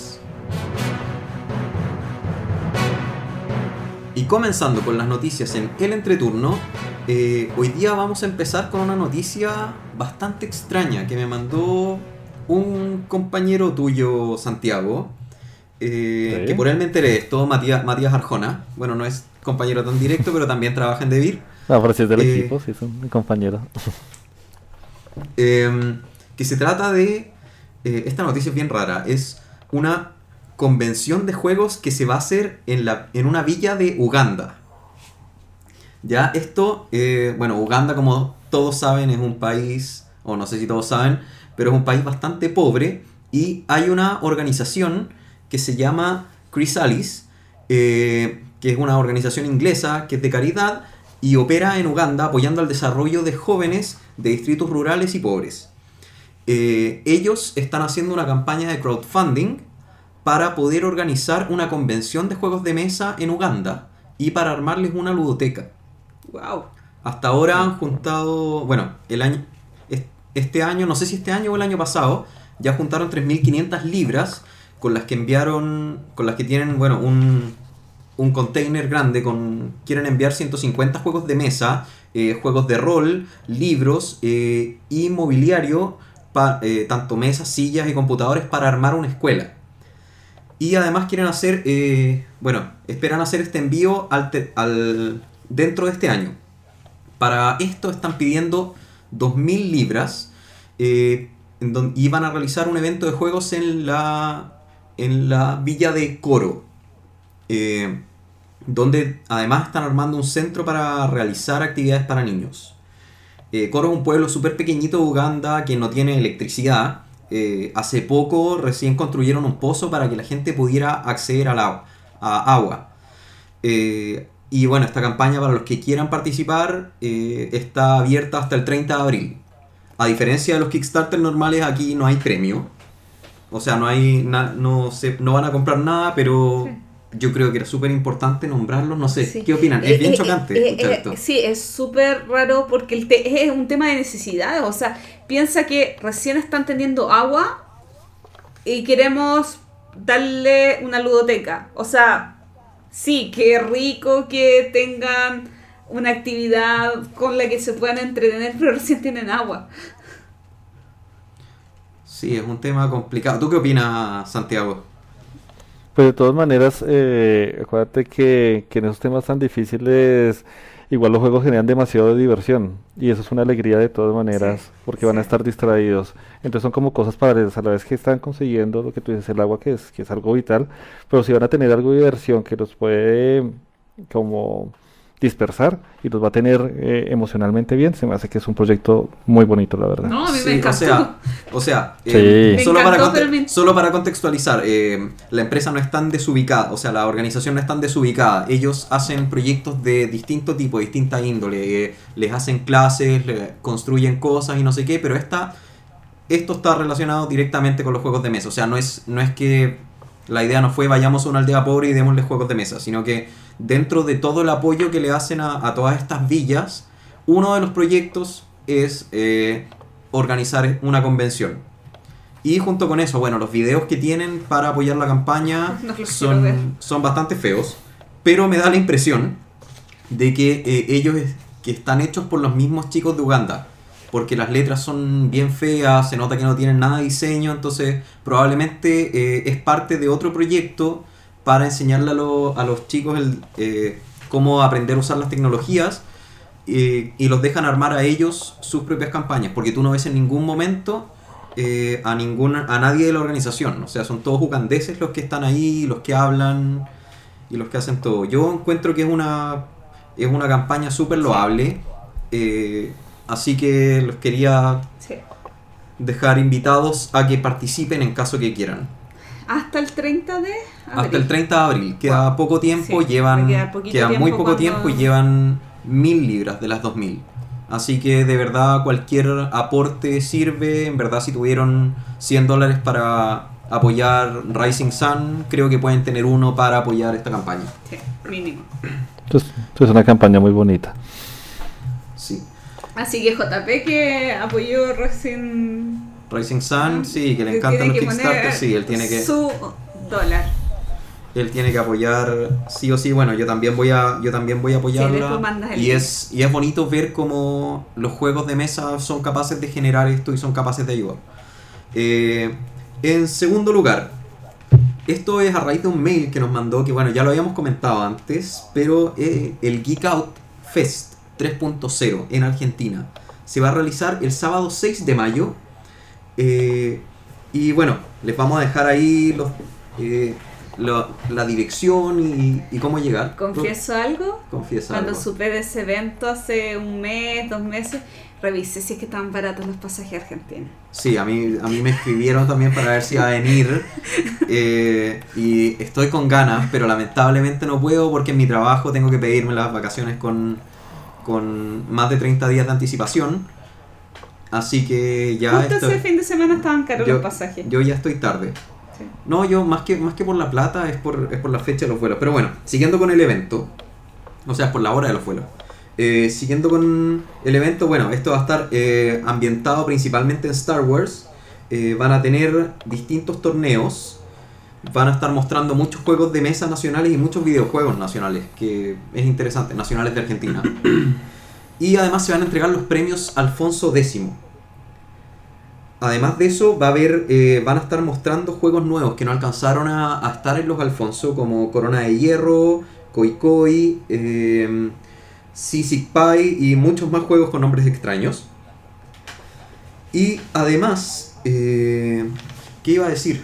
Bueno, lo que, me, lo que me llama la atención de esto es que han estado saliendo muchos juegos últimamente. eh, no sé si ustedes se han dado cuenta, pero lo que me ha llamado la atención de los juegos tanto argentinos como el resto de Latinoamérica es que ahora es casi obligación tener un video explicativo del juego y son videos muchas veces de muy buena calidad.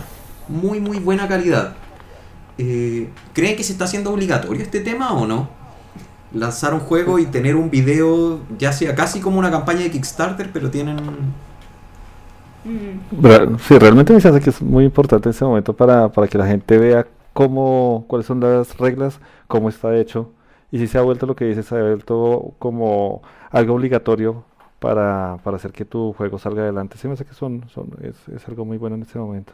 Sí. Es que al ser bien visuales nosotros, eh, yo creo que se da como muchas veces no tienes acceso al juego físico como, para ver sus componentes, ver cómo se juega, quizás no lo ves tanto eh, en una mesa, eh, más que nada lo ves como en la vitrina de la tienda, tiendes a, o no tienes acceso, tiendes a ver un video para sentir un poquito más eh, las sensaciones y los... y ver más cómo es la mecánica, cómo es el juego, cómo es todo.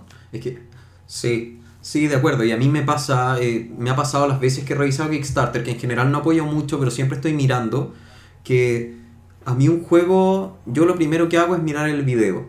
Si el video no me gusta, ya ni siquiera sigo mirando las reglas o viendo de qué se trata. Para mí el video, o sea, lo visual es por donde entra todo y ha habido campañas, ha habido muchas campañas, tanto en Berkami como en Kickstarter, que, de juegos que pueden llegar a ser muy buenos, pero de verdad el, el video te llama tan poco la atención que ni siquiera sigues adelante. A propósito de video, voy a hacer algún comentario nada que ver.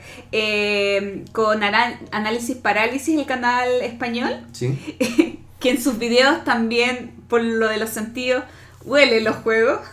Lo huelen. Sí, eh, él tiene la manía de agarrar un juego nuevo eh, y olerlo y expresar lo que siente con los olores de imprenta, que le encantan. O sea, el olor a libro nuevo a mí me gusta. Claro, es pero- como transmitir sensaciones a partir de un video. Por más que tú no huelas el juego, eh, expresa también sensaciones. Oye, y hablando de videos, ustedes también tienen un Devir TV. Bueno, está, está el Devir TV de, de España. ¿Ustedes pretenden hacer proyectos así para ir potenciando sus juegos? ¿O Sí, lo han sí, pensado? sí, vamos, sí, vamos a hacer, eh, sí se ha pensado hacer exactamente eso, hacer como, como videos en habla hispana de Mm. diferentes juegos exactamente para, para irlo potenciando. Sí. Y, y videos, eh, videos promocionales, o sea, así como los videos de campaña de Kickstarter, o además también videos explicativos. Porque de Los verdad dos. hay que... re- No, realmente Ah, lo- los dos, porque tú sabes que un, un- uno de los videos, como, como tú lo dices, es promocional y los otros sí es eh, para mostrar cómo es el juego y cómo, cuáles son las reglas y, y verlo ya cómo viene internamente. Sí. Porque yo de España veo mucho más que hacen entrevistas a diseñadores, eh, cosas en eventos. Acá en Chile lo que están haciendo eh, es un recorrido por las tiendas, entonces también queremos saber qué, con quién nos va a sor- sorprender de Vir TV en Colombia. Es que yo creo que es súper importante, en especial para alguien si quieren llegar a un público nuevo, alguien que no está acostumbrado a jugar juegos de mesa y no está acostumbrado a leer manuales, no está acostumbrado a entender manuales, eh, que la misma caja de repente diga, oye, aprende a jugar eh, en este video. Pero eso Y te enseñamos la a. Es pero es llegar al público, lamentable. O sea, era lo que hablábamos antes. El público no va a llegar a ti, tú tienes que llegar al público. Ya, No puedes esperar a que la gente venga a interesarse en tus juegos porque sí. Necesitamos encontrar maneras de penetrar más en la gente y yo creo que, o sea, sería súper interesante que en los manuales empezaran a, empezaran a decir, incluso en la contraportada o en la portada de la- del juego, aprende a jugar Sí. viendo este video. Sí, realmente sí es, sí es importante, sí, sí se ha manejado, digamos, eh, en la pasada Toy Fair que, que estuvo de VIR, eh, estaban ahí como la información para que la gente viera exactamente eso, los videos que, que ha hecho la empresa, porque como tú dices, ahorita ya la gente, no sé, tú estás eh, con tu celular y te, eh, quieres saber cómo es el juego, vas a mirarlo rápidamente en vez de leer eh, el manual, que realmente el manual te va a servir para tener una introducción más profunda del juego, pero como, como tú mencionabas, uno tiene el video, miras eh, qué tan bueno es, si te atrae, y así tú vas a entrar mucho mejor a, conocer el, el título que tú buscas. Sí, así que bueno, esperamos muchas cosas de, de, del de irte de Colombia. ¿ah? Sí, sí, vamos que- a tener cosas diferentes, eh, pues más como de la región. Eh, también queremos como darle como unos videos frescos eh, que son muy diferentes a, lo- a los de España, pero sí muy pronto esperamos estarlos publicando. Qué bueno. Ah, perfecto, o sea, van a tener un canal, un canal bien armado. Exactamente, queda bien armado. Ya, bueno, yo creo que esa- esas fueron las noticias por ahora. Lamentablemente, bueno, la- el capítulo pasado hubo tantos lanzamientos que hoy día ya no, no alcanzamos a... O sea, se nos acabaron las noticias. Así que vamos a pasar a el tema de la semana.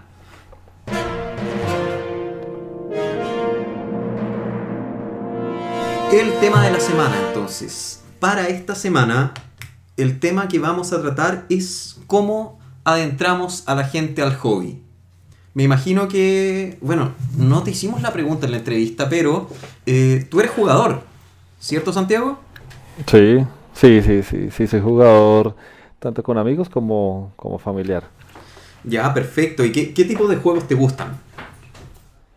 Pues realmente ahorita que, que tengo niños, entonces eh, pues estoy más vinculado ahorita con ellos para, para jugar. Entonces trato de buscar, eh, digamos, eh, juego con ellos el, el Catán Junior. Realmente el, el que más juego ahorita es un Catán. eh, he jugado Kingspot.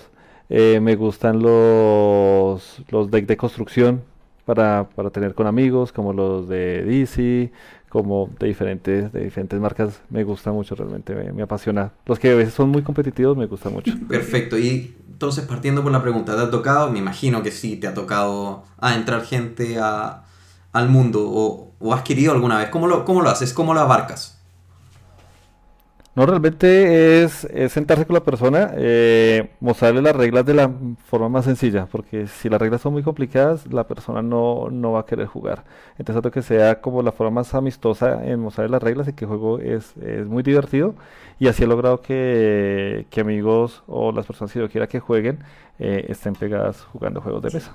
A mí me pasa que eh, tengo igual facilidad para leer a la gente, como para percibir cuáles son sus gustos, qué es lo que eh, calza con su personalidad. Y yo, a mí me ha tocado mucho ser demostradora de juegos, pero ser demostradora de juegos no bajo una marca. O sea, no demostradora de Debian, no demostradora de X eh, empresa, sino demostrar mi ludoteca.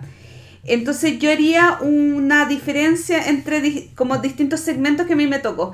Pero principalmente es tratar de entender a la persona con la que eh, a, a la que le vas a mostrar un juego y tratar tratar de leerla y ver qué juego es el mejor que, eh, que ingresa en su perfil. Por ejemplo, un juego que me funciona mucho con gente no jugona es El Principito. El Principito. Porque hay, Uh, Yo nunca lo he jugado. hay lo tantos fans del Principito que, Yo tampoco lo he jugado. eh, que, que es... ah, Ese, es el Crea mi planeta, Arma tu planeta. Sí, armas un así. planeta con eh, 4x4, 16 losetas. Las losetas de las esquinas te dan bonificación. Y la verdad es que tú cautivas a una persona diciéndole la temática. ¿Sabes que la temática es, lo- es justo lo que no me gusta del Principito? Ve- Porque Hay gente, es que no es un juego, digo, eso se utiliza leyendo a la persona. Quiz- no es un juego que utilizaría para convencerte a ti de jugar. A mí me pasó que me invitan a eventos de videojuegos para demostrar juegos de mesa. Que ahí us- no usa otra estrategia. Yo, filercito rápido. El Fantasma Blitz, locura, juegos de cartas rápidos, todo lo que era filler. Y ya el tercer filler, porque yo te puedo demostrar eh, tres, cuatro juegos en media hora, jueguitos cortitos, los convence y no se te van en toda la noche. Los tienes ahí. Da lo mismo. O sea, yo gané. técnicas de manipulación con gloria. Por supuesto. No sé. Después tenía toda la gente del evento de videojuegos jugando juegos de mesa. Técnicas avanzadas de manipulación con gloria. Identifi- identifica a tu público, ve cuáles son las cosas que a ellos les van a gustar. Y para, y entonces les hago la pregunta previa, un paso antes. Cuando quieren meter a alguien del juego a los juegos de mesa, antes de tenerlo sentado, antes de que la persona diga sí quiero probar algo. ¿Eso les ha pasado? ¿Cómo, cómo lo enfrentan a eso? De repente, no sé, estás con alguien y dice, oye, me imagino que a ti te, gust- te podrían gustar los juegos de mesa. Y- Yo tra Digamos, en, de- digamos en, en- como la experiencia que he tenido, siempre uno, uno se acercaba con eso, digamos, eh, te decían, ven, yo quiero jugar algo, y uno, le- uno le preguntaba, ven, ¿qué, qué te gusta a ti? ¿Te gusta, te gustaría jugar co- que fuera cooperativo o te gustaría más eh, eh, tipo de aventura o te gustaría más que un juego de cartas eh, divertido, digamos como, como un póker de bichos, algo así? Y así yo comenzaba a analizar qué era lo que estaban buscando y luego le, le mostraba cuáles eran como las opciones. El- O sea que la misma persona te, te, te va diciendo cuáles son sus gustos para que uno los vaya enfocando a qué juego es el que el, que- el más apto para ellos. Sabes que yo muchas veces no los hago jugar. ¿Cómo? Les hablo de juegos, pero no los hago jugar. ¿Ya? ¿Y cómo logras que jueguen entonces? Porque les tiras el, ar- el anzuelo. Y quedan con, no sé, mi compañera de departamento yo hace dos, tres semanas estoy viviendo con una amiga y le mostré el Fantasma Blitz el otro día. Le hice jugar como tres cartas y lo guardé. Saqué otros juegos, le mostré cómo se jugaba y lo guardé. Y me fui. Ah, te hace- se hace el interesante. Mira, esas son técnicas de conquista ya, no son técnicas de no manipulación. sé, eh, hablar por encima de muchos juegos, eh, enamorar a la persona con tu enamoramiento, o sea, a quien voy, Eh, expresar tu alegría, tu amor por los juegos, es algo que contagia también. Entonces también es una técnica para manipular a la gente. Y a mí, por ejemplo, también me pasó que bueno, les contaba que yo soy de una ciudad a mil kilómetros de Santiago y había una tienda de juegos donde casi no vendían juegos de mesa, todos los jugadores eran jugadores de Magic y iban martes y jueves a demostrar juegos. ¿Sabes lo que cuesta sacar a un jugador de Magic de su jueguito para que vaya a jugar contigo? Muchísimo. Entonces, fue un gran, gran, gran trabajo, probando files, probando files, jugando 10 veces el mismo juego porque les encantaba X juego, se enamoraban y no querían probar nada más. Uf, todavía estoy cansada por, por mis dos años o más demostrando el juego. Y lo peor, como ya lo he comentado antes, es que ahora regreso a esa tienda y, y ellos sí juegan juegos de mesa. Ahora. Cuando yo estaba no jugaban. Más vale tarde que nunca. No, bueno, a mí lo que me pasa es que yo para ese paso previo, yo no lo hago. Yo me lo salto nomás. O sea, yo no, no hablo de juegos, no converso de juegos. A mí, en verdad, me aburre la gente que es como muy pesada con un tema. Y tengo conocidos que hablan de juegos de mesa y solo hablan de juegos de mesa, así como están los pesados del fútbol también, que lo único que hacen es hablarte de fútbol y están los pesados de, de no sé, de las fiestas y que... Entonces, a mí me aburre eso. Yo, si a mí la- las personas no me han expresado, que, porque casi todos mis amigos saben que yo juego juegos de mesa, pero yo nunca toco esos temas, ni en fiestas, ni en conversaciones con amigos, nada, a menos que ellos me los toquen. Uy, que sonó feo eso. pero cuando ellos me sacan el tema, ahí yo sí los puedo llegar a invitar.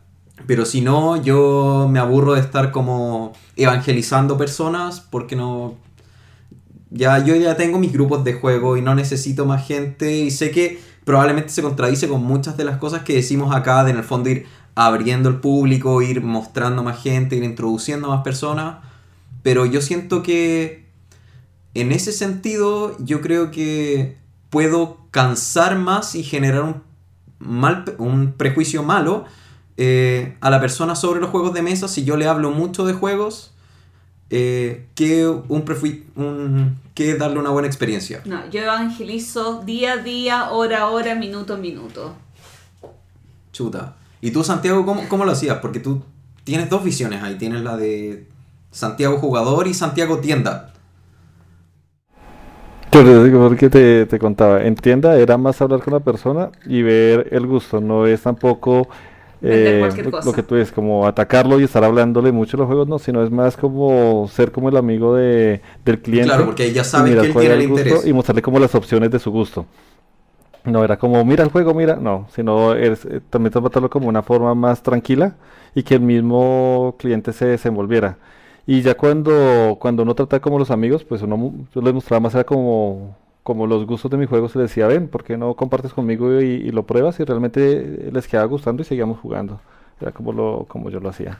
Sí, es que yo creo que ahí es vital identificar a tu cliente. O sea, lo que mismo comentaba Cristian, un dueño de una tienda acá en Chile que lo entrevistamos hace un par de capítulos, eh, tú no le puedes vender eh, Juego de Tronos a la persona que quiere llegar a comprar tu- a tu tienda Juegos de Tronos si no ha jugado nada antes. O sea, sí puedes, pero hay cierto criterio que te le dirías, sabes que te recomiendo partir por a- algo un poquito más liviano, no 50 hojas de manual. Sí, no vas a asustarlos completamente si, si uno comienza así. Sí. Bueno, y visto desde el punto de vista de JP, que lamentablemente no está hoy día, pero este tema era súper bueno para él, porque él, yo creo que es una de las personas más evangelizadoras que yo conozco. No sé cómo lo hace, pero él entra a trabajar y al cabo de un par de meses tiene a todos en su trabajo jugando juegos de mesa. Antes, cuando yo lo conocí, él me decía que él hacía mini convenciones en su casa, pero no, en- no en su departamento, sino que él se pedía la sala común que hay y de repente le llegaban 10, 15 personas de su trabajo a jugar y él se dedicaba solo a mostrar y enseñar los juegos mientras todo el resto jugaba. Volviendo un paso más previo todavía entonces. eh, ¿Qué pasa cuando... eh, o sea, cuando uno normalmente dice, oye, yo juego juegos de mesa, la mitad de la gente dice, ah, qué entretenido, y la otra mitad pone cara de este enfermito que le pasa. Nah, porque la ¿cuántos mitad años te tiene? dicen Monopoly. Sí, te metete en Monopoly, sí, es Sí, cierto. y lo- los otros no te lo dicen, pero también piensan en Monopoly. Entonces, ¿cómo, Sí, cómo- sí, cómo- cara de- Oye, a mí una vez me pasó que en la universidad donde trabajaba, un niño que siempre conversaba en los almuerzos me preguntó, o sea, yo le dije, no, voy a un evento de juegos de mesa.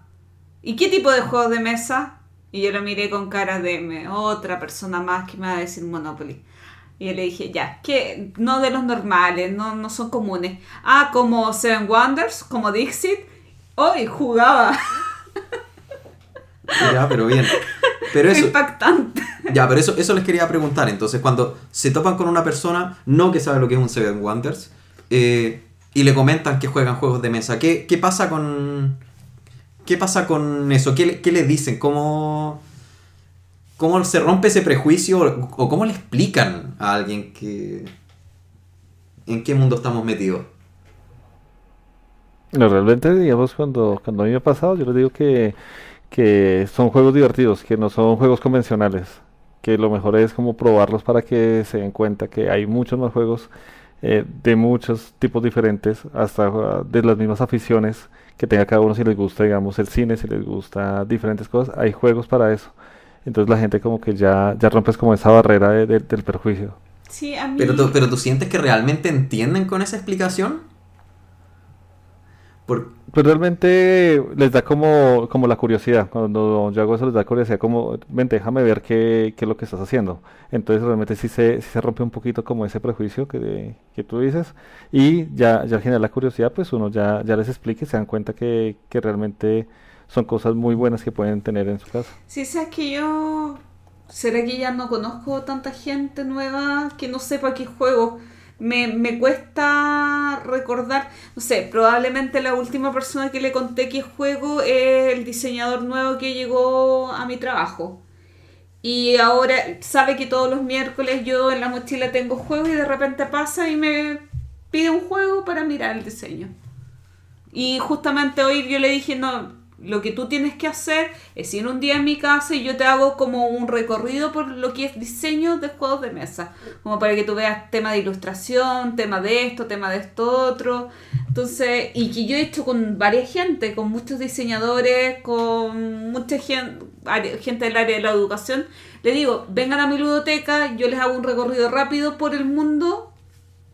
Yo hago la invitación, si ellos van, bajo su ya, pero nunca te ha pasado que se quedan mirando con cara de, oye, ¿y esta niñita? O sea, ¿por qué, ¿cuántos Ah. años tiene? ¿Por qué juega juegos de mesa? ¿Por ¿Sabes qué? qué? No, yo creo que no tanto de cuántos años tienen eh, que juega juegos de mesa, que juega todavía, sino queda más impactado por la cantidad de juegos, pero eso Pero es cuando, tema. eso es cuando ven tu... Es que yo creo que hay, hay, ahí hay dos temas. Uno es cuando le dices juego juegos de mesa eh, y que, claro, se imaginan el Monopoly, cuando les dices, oye, tengo, no sé, ten- pero no, son distintos al Monopoly, ya, el Monopoly de los Simpsons, el Monopoly de no sé qué, y cuando le dices, claro, tengo más de 100, claro, piensan, uy, ¿cuántas versiones del Monopoly habrá? No, y- O, o piensan en el peor, en el caso de los que creen que conocen juegos raros, te dicen, ah, la herencia de la tía Ágata o el Jenga Extreme. es que cuando... Y claro, cuando ven la ludoteca Sí. y se dan cuenta de todas las cajas distintas, ahí ya es distinto, porque ahí empiezan a aterrizar un poco que... Sí.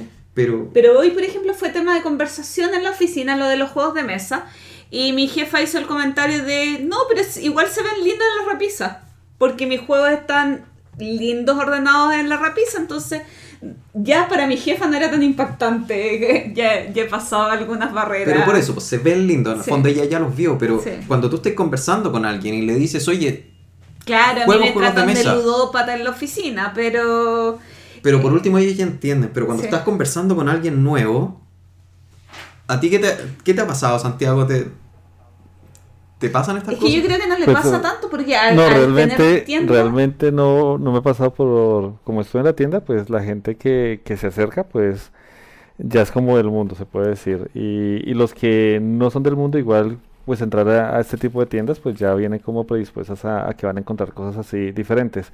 Pero digamos, a- hace poco yo tengo una prima que, que es psicóloga ¿Mm? con, para niños. Y yo le estaba contando exactamente, le dije, no, mira, hay juegos que, que, se, que son de este estilo, de este estilo, y me dijo, ven, qué cosa tan interesante, lo podemos estar utilizando en psicología para manejar o a, a- a tales casos y tales casos. Entonces, se me hizo que la percepción es buena. O sea, cuando uno empieza como a contarles de qué son los juegos, ellos ven eh, cómo lo pueden aplicar a, a sus carreras. Los psicólogos en general alucinan bastante, o sea, como que reaccionan bastante bien cuando tú les explicas el tema de los juegos. Sí, sí, realmente, realmente no, no me ha pasado que, que sea algo malo, no, sino son como muy buenas experiencias las que, las En que serio, qué loco. O sea, yo soy el único raro acá que, que le ha pasado que lo miran con cara de con Ay. cara de enfermo cuando dice que, Es que, que sí juega juegos de mesa. es que sí te miran con cara raro, pero depende de ti cómo lo hagas. eh, no soy bicho raro, o sea, es algo Sí, normal. somos bichos raros, somos o sea, bichos no, raros. es algo normal. Jugar es algo normal, es algo natural y tiene que dejar de ser visto como algo raro. A ver, raro no, tiene, no, no quiere decir malo a todo No, esto. para nada. Raro no quiere decir malo. Raro es algo poco común. Es poco común jugar juegos de mesa. ¿Qué porcentaje de la, de la sociedad conoce juegos de mesa? ¿Qué porcentaje de la sociedad... Es, es eso. Es eso. Si yo te digo, yo toco el violín, sí, es también es raro. Mm. No, que uno sea mal visto o que uno sea bien visto, Toda mi infancia jugué con mis papás juegos de naipe. sí, pero un adulto. Toda mi infancia y ellos siendo adultos, mis hermanos siendo adultos. ¿Qué diferencia hay es entre jugar carioca? Ya, pero si Y no, jugar- no me expliques a mí si yo ya estoy metido en el mundo, yo también juego. Sí, es cierto. cierto que no te tengo. No, y ta- pero y final- la gente que nos escucha tampoco final- tenemos que conversar. Sí, finalmente, finalmente a mí me... O sea, he tratado muchas veces de explicar y por- probablemente por lo mismo yo ya no... Yo ya no trato de meter el tema, el tema de los juegos de mesa, pero cuando me ha tocado hablar y la gente me pregunta, es súper complicado explicarles porque, no sé, yo trato de hacer siempre más o menos la misma analogía, que es que en el fondo tú lo que conoces, o sea, los juegos que tú conoces son juegos de mesa clásicos. Nosotros, yo juego juegos de mesa modernos. Y es complicado explicar porque es como que tú tuvieras un Atari y yo tengo un PlayStation 10 o, o un PlayStation, ok, 3 o 4, no sé en cuál va. Tú con tu gráfica de Atari, con tus dos o tres juegos de Atari, eh, no vas a poder entender las sensaciones que te genera esto, no vas a poder entender el nivel de inmersión que te meten los juegos, porque tú probablemente tienes el Pac-Man, solamente tú tienes eh, ese tipo de juegos, no vas a entender qué entretención hay en un, en un GTA que es, oye, pero si estás manejando y te puedes bajar y pegarle a la gente, ya, pero ¿qué sentido tiene? Santiago, ¿cómo explicas tú qué es un juego de mesa moderno? Disculpa que no te, no ¿Cómo, te, no te cómo explicas a una persona normal eh, qué es un juego de mesa Sí. moderno? Eh, pues no, la, la verdad sí es medio complicado porque la mejor forma es así tratando de hacer como comparaciones. Entonces, digamos, un, un juego moderno, digamos, como el Kingspot que, que acá yo les decía a ellos. Imagínate un juego en el cual eh, varios jugadores se tienen que enfrentar a un juego que se maneja solo. Entonces la gente te dice, eh, ¿cómo así que se maneja solo? Le digo, sí, el juego está tan bien diseñado que el juego está hecho para ganarte sin tener a alguien que lo maneje. Entonces, eh, les genera como curiosidad de cómo un juego te va a ganar a ti sin nadie que lo, lo esté manejando, sino solamente sea como, como fue diseñado. Entonces, así, así como he vendido como los, lo- los, juegos eh, modernos. a, pues, sí, eh, es, es- interesante eso, porque ahí tú dejas bien patente en el fondo que ellos no entienden de lo que... O sea, que ellos no entienden en el fondo de qué juegos estamos hablando. Porque lo que pasa que es una... Incluso tiene un nombre... A ver, es una... No sé si se llama... Es como una, no es una enfermedad, pero es una, una forma de razonar que creo que es el complejo de Dunning-Kruger, eh, que dice que tú mientras menos sabes de un tema, más crees que sabes del tema. Y se dio porque eh, se hacían experimentos con, con gente en el que les hacían escribir y les preguntaban después por su ortografía.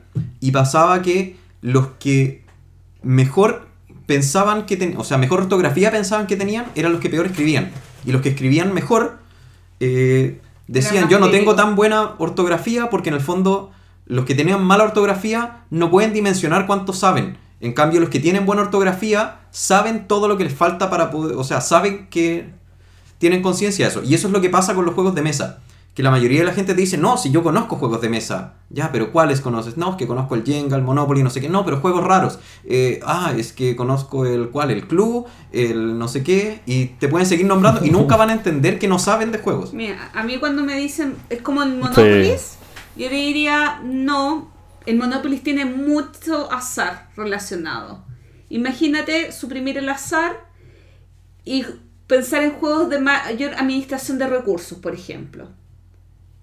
Entonces, ya eliminar el azar, si bien me voy ya quizá a una definición más euro, hace, hace pensar a la persona, ah, claro, no es un juego eterno como el Monopoly que puedo estar horas y horas. Ya es, un juego que depende más de mí, de, mí, de las decisiones que yo tomo, que de los dados. Es que, ¿sabes qué?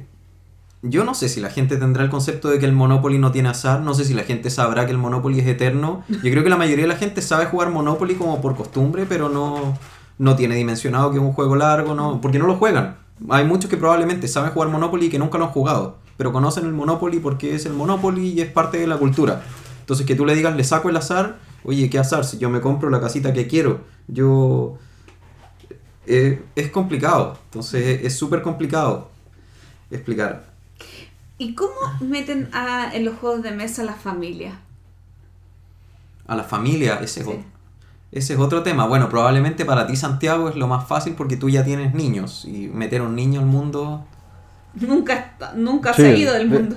Realmente, realmente para que tú a la familia, tiene, exactamente tiene que ser eh, a los niños.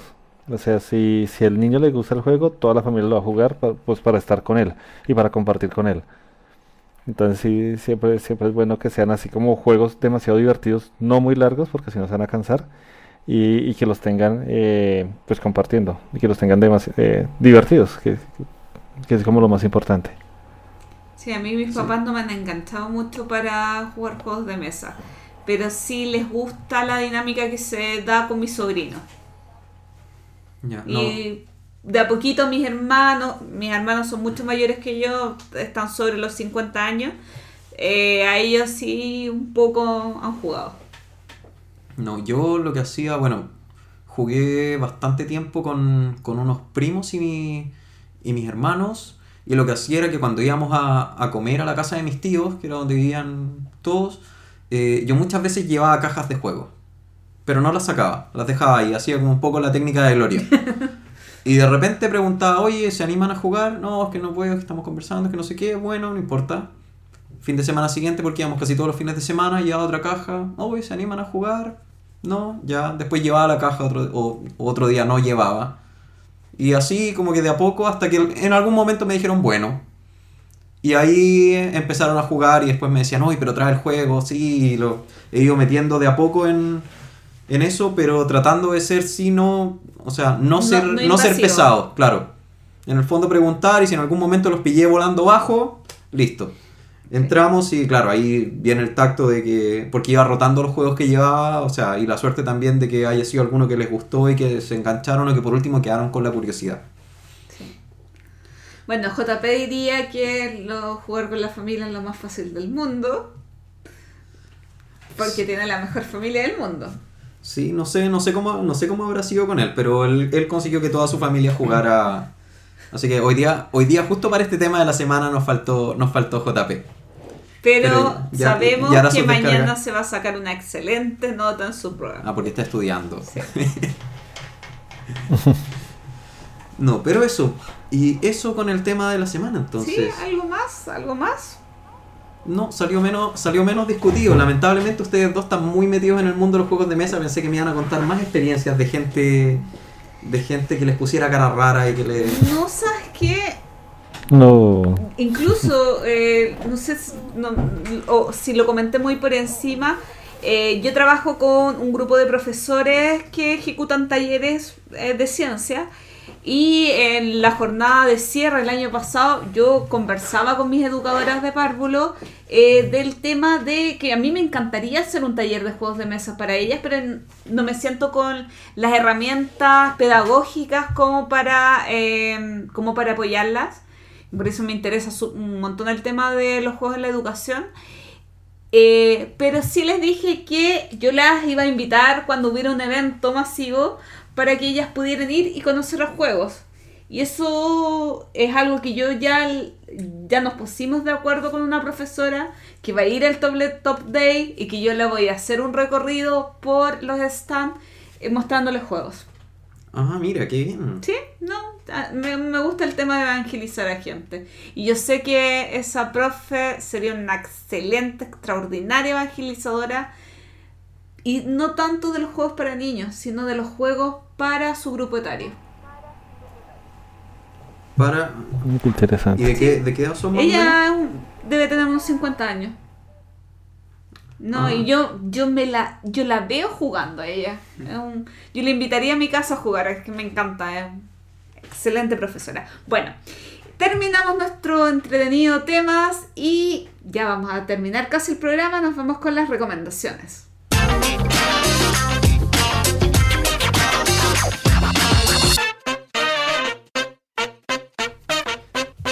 Y comenzando la última sección del programa, eh, vamos a ir con las recomendaciones. Eh, vamos a empezar por Gloria. Ah, ah, ah, no. Me, me dicen por interno que tenemos un invitado especial para las recomendaciones. Lo pudimos rescatar un ratito. Hola. Hola, ¿cómo estás? Hola Santiago, ¿qué tal? Yo no te Muy había bien, muchas saludado. gracias. Uy, ¿verdad? Nos habían saludado. ¿Cierto? No, de, nos hemos de hecho, saludado. JP nos ha escuchado hablar con alguien y no sabe quién nos dice tú. Sí, porque no, no estoy escuchando lo que, lo que dice Santiago, pero porque estoy al lado estudiando. Pero quise eh, participar en la sección de las recomendaciones para hacer gala de mi, de, de mi título de amante de Kickstarter, que escuché por ahí que Pancho dijo algo de eso. Eh, así que parto con mi recomendación eh, sobre el Kickstarter de Brass. Ya. Uy, es Brass. pura portada. Ah, Brass es un juego muy, un clásico, un, un- un euro que probablemente Gloria conoce. ¿Sí? Sí. ¿Te gusta? Diría que lo jugué hace tanto tiempo que no me acuerdo. Bien, pero es un juego que es un clásico y que eh, yo no lo he jugado nunca. No obstante, tiene muy buenos ratings. Está desde hace harto rato ya como veintitantos, 27 más o menos en la BGG. ¿Lo, ¿Lo vas a comprar? Y ya lo hice. Ay, qué bueno. Sí. Ah, Y ya, ha, entonces y ha ido subiendo, ha ido Sí. subiendo Ya. cada vez Entonces- más. Probablemente. juego tu copia. Y, y el tema es que es bastante, se dice eh, dry en inglés, pero no sé si seco es un término que se Ah, ocupe, sí. pero es, un, es, es bien fome, es bien aburrido. Sí, es- es- eh, la- eh, cómo está ambientado en el, en el juego original. Pero esta versión de Kickstarter es una maravilla. O sea, el arte es muy lindo. Eh, está, se supone que es como una versión de aniversario de los 10 años. Entonces, eh, eh, los componentes, eh, lo- lo- como lo- la- las metas que se vayan logrando en el Kickstarter van a también ir mejorando un poco los componentes y todo. Entonces, ¿Sabes si hay cambio de reglas? Ahí está la versión original y viene también, eh, que, que es como Brass Lang- Lancashire, algo así. Y hay uno que es Birmingham, que es como otro Brass, que también está en el Kickstarter. Es como un Brass con reglas cambiadas, con otro mapa Ya. y con algunos twi- tweaks en la, Claro. en la regla. En el fondo es como un cambio de juego. Sí. La última vez que lo jugué fue el 2011, entonces por eso no, no recuerdo mucho. Claro. ¿Santiago, tú lo has jugado? No, la verdad no, no lo he jugado. Bueno, yo creo que vale la pena que lo, que lo lleven a Colombia porque es buen juego. Lo voy a colocar en la lista para probarlo. Bien. Eh, bueno, esa es mi recomendación. Para que le echen un vistazo, eh, se puede adquirir Brass Lancashire o el Birmingham o los dos. Ahí hacen un, un precio que en verdad no es muy buena la oferta tampoco, no, no es que sea muy barato. Pero, Ah, pero para, para, son dos. Sí, pues por eso te digo. O sea, son dos cajas completas. Sí. Son son, dos dos juegos ca- standalone. Ah, yo pensé que tenías el Brass y el, y el manual del, No, los de dos la otra. juegos con- se llaman Brass, pero uno se llama Brass, Brass Lancashire y el otro Brass Birmingham, Birmingham. Y son juegos distintos, con reglas distintas, con componentes distintos, todo, todo Ah, me gusta menos entonces. bueno, pero parte de la misma campaña, los dos se pueden adquirir, así que les recomiendo que le echen un vistazo. Brass, Birmingham y Lancashire. Muchas gracias, JP, por tu participación. Me retiro, adiós. Ah. Adiós. Sí. Ahí, ¿estás bien? Bueno, eh, mi recomendación. Ay, es un poco larga mi recomendación. Eh, Tenemos tiempo, tenemos sí. tiempo. Eh, desde Semana Santa he estado en una etapa de reflexión lúdica. No, sí, eh, eh, es larga mi ¿Qué es recomendación. Ya. Eh, quizás en parte por el último programa con el tema del decálogo del, del, del Del tester. tester. Sí. Eh, Muy buen capítulo Sí. todo esto. yo creo que ya me estoy entendiendo como jugadora. Ya sé qué temas me llaman la atención. En el caso de los podcasts, eh, ya tengo claros cuáles son mis gustos. Pero en YouTube no hay nada. ¿En YouTube en qué sentido? En el sentido más amplio, ¿De los todavía, reviewers? o- todavía no he encontrado nada que me llene. Eh, como el corazoncito, como en, en este dilema de, de, de, un, de un estado de identificarme como jugadora. Eh, y eh, eh, estas últimas semanas me he dedicado mucho a ver YouTube. eh, y no he encontrado nada que me representa. eh, no, no he encontrado eh, alguien que me. algún youtuber que me represente o que sea su fans. Pero, pero espérate, ahí te refieres a gente que a gente que demuestra juegos, gente que En general. hay muchos podcasts que están en YouTube también. Sí, pero en general no, no he encontrado nada que diga, "Oh, me encanta. Ya. capítulos eh, puntuales, secciones puntuales y justamente sobre esas se- secciones puntuales y esta identificación con personas que eh, te puedan agradar en, en el contexto de comentarios, de gustos personales, etcétera, quiero recomendar eh, una sección de un podcast que se llama Océanos de Entrevistas eh, del canal Océanos de Juego Ya. donde entrevista a mucha gente del mundillo eh, podcaster, eh, de videos en YouTube, como por ejemplo voy a nombrar algunos, los de juegos de mesa del 221B, a Xavi Bar- eh, Garriga de Devir, España, o Iberia, perdón, a David Arribas de Bislúdica, al equipo de fase de mantenimiento. Entonces tiene varias entrevistas a distintos actores de la industria y que es interesante porque eh, vas conociendo un poquito más de la gente más allá del trabajo que están desarrollando, difundiendo los juegos de mesa. Entonces, eh, sigo en mi búsqueda de, de- gente, de canales, de personas con las cuales me, me siento identificada. En- en- insisto, en esta etapa de reflexión lúdica, de entenderme bien como jugadora, mis, mis gustos y todo eso. Entonces, quiero recomendarles para que conozcan a más gente de este mundo eh, las entrevistas de Os- o sea, Océanos de Entrevistas. Oye, suena súper interesante, ¿eh? Sí, me fui en la profunda, pero Sí, me... es que sabes que es, es como el tema de, de lo que hablaba de, mm, de más madera, que en realidad yo como persona que le gusta harto los euros, me pueden gustar mucho los files, los juegos familiares, pero que me gustan mucho los euros, de repente no tengo o con quién jugar y que sienta esa misma pasión. O no encuentro gente que tenga como gustos similares a mí. Y en Más Madera yo lo he encontrado, pero en YouTube no lo he encontrado. Me encanta, por ejemplo, eh, análisis parálisis, pero tengo el gusto opuesto al, al animador. Entonces, en realidad, en general no voy a encontrar nada que me guste. Entonces, para conocer un poquito más a gente, me gustó ese tema de las entrevistas. Bien, ¿ah? A todo esto, ¿tú, Santiago, eh, los conocías a ellos o, o tú, a ti te gustan los podcasts o los... o ve- sigues canales en YouTube? No, realmente no. Eh, no es que no lo siga, sino que no tengo tanto tiempo y casi cuando también andaba en la tienda no, no tenía como, como seguirlos. Ya era como algo puntual que alguien me mostraba, pero en real- en realidad casi no, no sigo ni podcasts ni, ni alguien en YouTube en específico. No, no, no, no sigo. Sí. Sí, como te digo, eh, como fue fin de semana largo, en realidad yo me detuve mucho a ver. eh, y como ya se me habían terminado las series casi en Netflix. En Netflix. sí. eh, est- estoy en una etapa de búsqueda de algo en mi vida. No sé de qué, pero estoy ¿Del amor buscando. tal vez? ¿Sabes qué? No. ¿Del amor lúdico? Es que, ¿sabes qué? Me estoy. una tontera muy grande que viene igual con este, esta etapa de eh, reflexión lúdica. Me siento enamorada de, de mi vida lúdica. ¿A, a quién me refiero? Eh, que eh, estoy tan, agra- eh, estoy tan eh, feliz con la actividad que estoy desarrollando, con el pasatiempo que tengo, que en realidad es ese estado de enamoramiento de hoy, qué buen juego y que lo disfruté, que me está haciendo feliz. Entonces, no, si me fui en una semana muy reflexiva. Lo siento. Muy bien. Eh, sí, tienen para pensar, chicos, en la casa. ¿ah? Sí.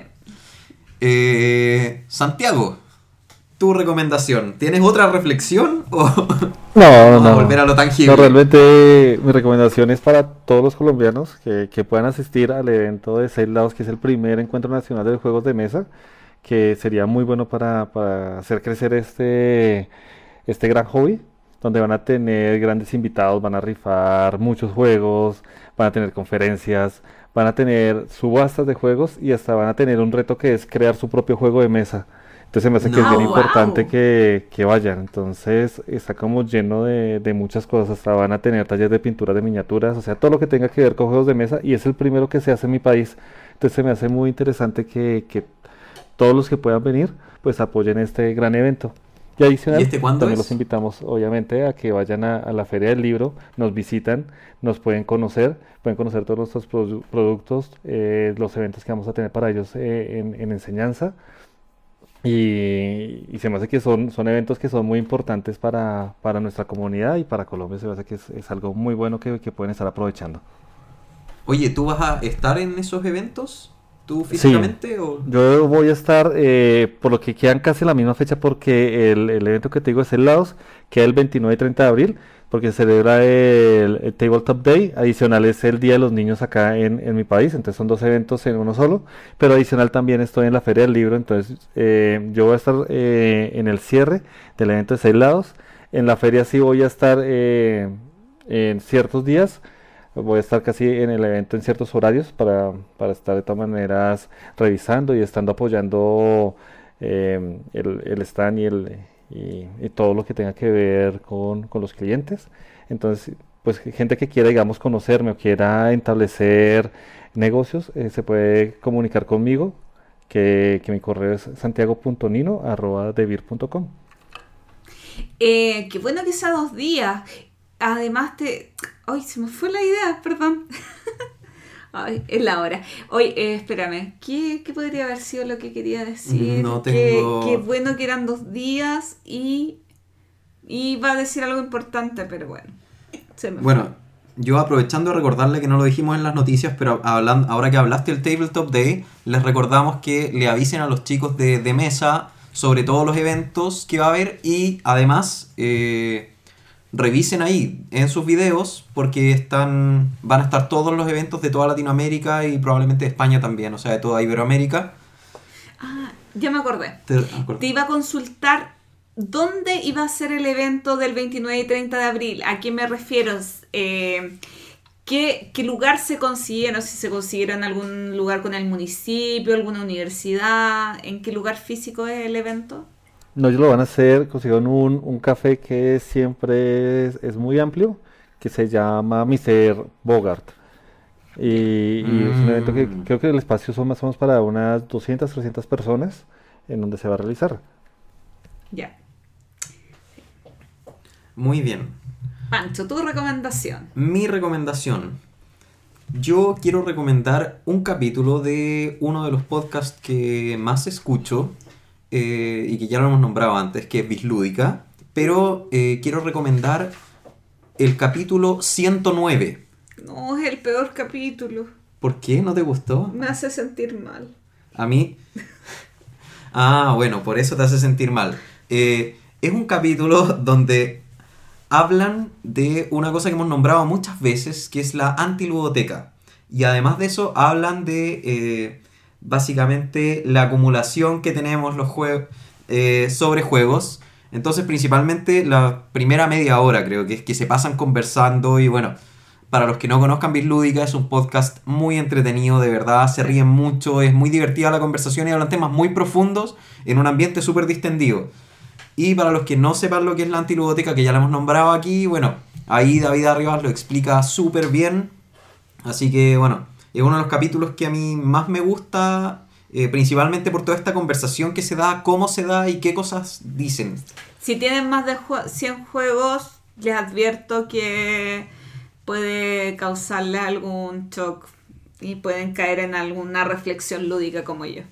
Ya. ¿Y tú te sabes los capítulos de Bislúdica por número o, o- o No, fue te- porque- leí que decía en la antiludoteca. Ah, ya, porque yo lo tenía anotado yo dije, ¿cómo se acuerda de los capítulos por número? No, nunca tanto. Eh, Escucho Bislúdica, me encanta Bislúdica. Yo creo que el único problema de Bislúdica para uno acá en Latinoamérica es que tienes que tener un poquito afinado eh, tu español de España.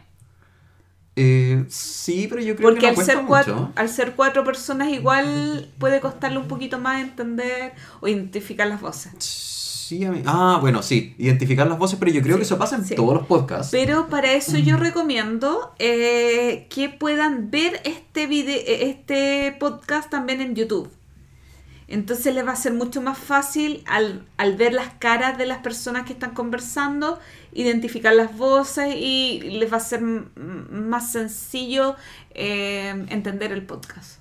Sí, porque ellos en realidad son cuatro, entonces, claro, de sopetón empezar a darse cuenta cuál es la voz de cada uno es bien complicado. Yo me acuerdo que los primeros capítulos que empecé a escuchar de Bislúdica eh, me costaba entender, o sea, estaban solo dos personas, estaban Javier Calvo y David Arribas, y los dos tienen voces súper distintas, pero aún así a mí me costaba darme cuenta quién era quién. Y me demoré un buen par de capítulos, por decir alrededor de 10, si es que no más. Eh, Tal vez yo soy muy negado para reconocer voces, pero, pero sí, véanlo en YouTube y muy buen capítulo. Así que Así terminamos el... terminamos El el, capítulo 12. Sí. Agradecerte mucho Santiago por tu tiempo. Eh, No, con mucho gusto. No, aprendimos bastante, de verdad estamos ansiosos de ver qué cosas van a pasar, nos dejaste muy hypeados con el tema del canal que van a tener, así que esperamos cosas buenas Sí. y Ah, nosotros podemos otra. colaborar Sí. felices. Sí. eh, Esa era otra cosa que le iba a comentar, que espero un video del 29 y 30. mira, Gracias, ya te mandaron tarea para la casa. Sí, yo Muchas gracias. me imagino en Debir TV un video del 29 y 30. O quizás me esté adelantando alguna sorpresa, pero sí. No, igual también vamos a estamos planeando también eh, hacer unos videos de, de cómo hacer la feria del libro, pues para que la gente vaya conociendo todo lo que estamos haciendo. genial. Así Sí, que es una, muchas, una sorpresita muchas, muchas que vamos a, a estar publicando. Muchas gracias. Esperamos que a la gente que nos está escuchando de Colombia la- y de otras partes de Latinoamérica y bueno, y también de España les haya interesado y les haya gustado escuchar un poquito más de la historia de David por aquí. Claro que sí, Así muchas que gracias por haberme invitado. Ha sido un gusto estar con ustedes. Listo, pues, nos despedimos. Hasta luego. ¡Chao! Que estén muy bien. Gracias por escuchar el entreturno. Y recuerden, apoyen la iniciativa de crowdfunding para Uganda. Recuerden también celebrar el Tabletop Day. Averigüen sobre los eventos que harán en su ciudad. ¿Y ustedes? ¿Qué técnicas utilizan para hacer jugar a sus amigos?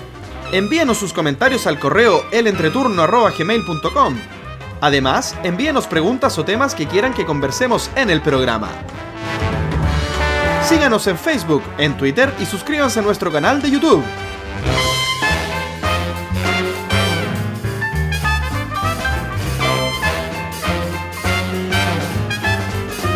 Escúchanos en dos semanas más en nuestro próximo capítulo de El Entreturno.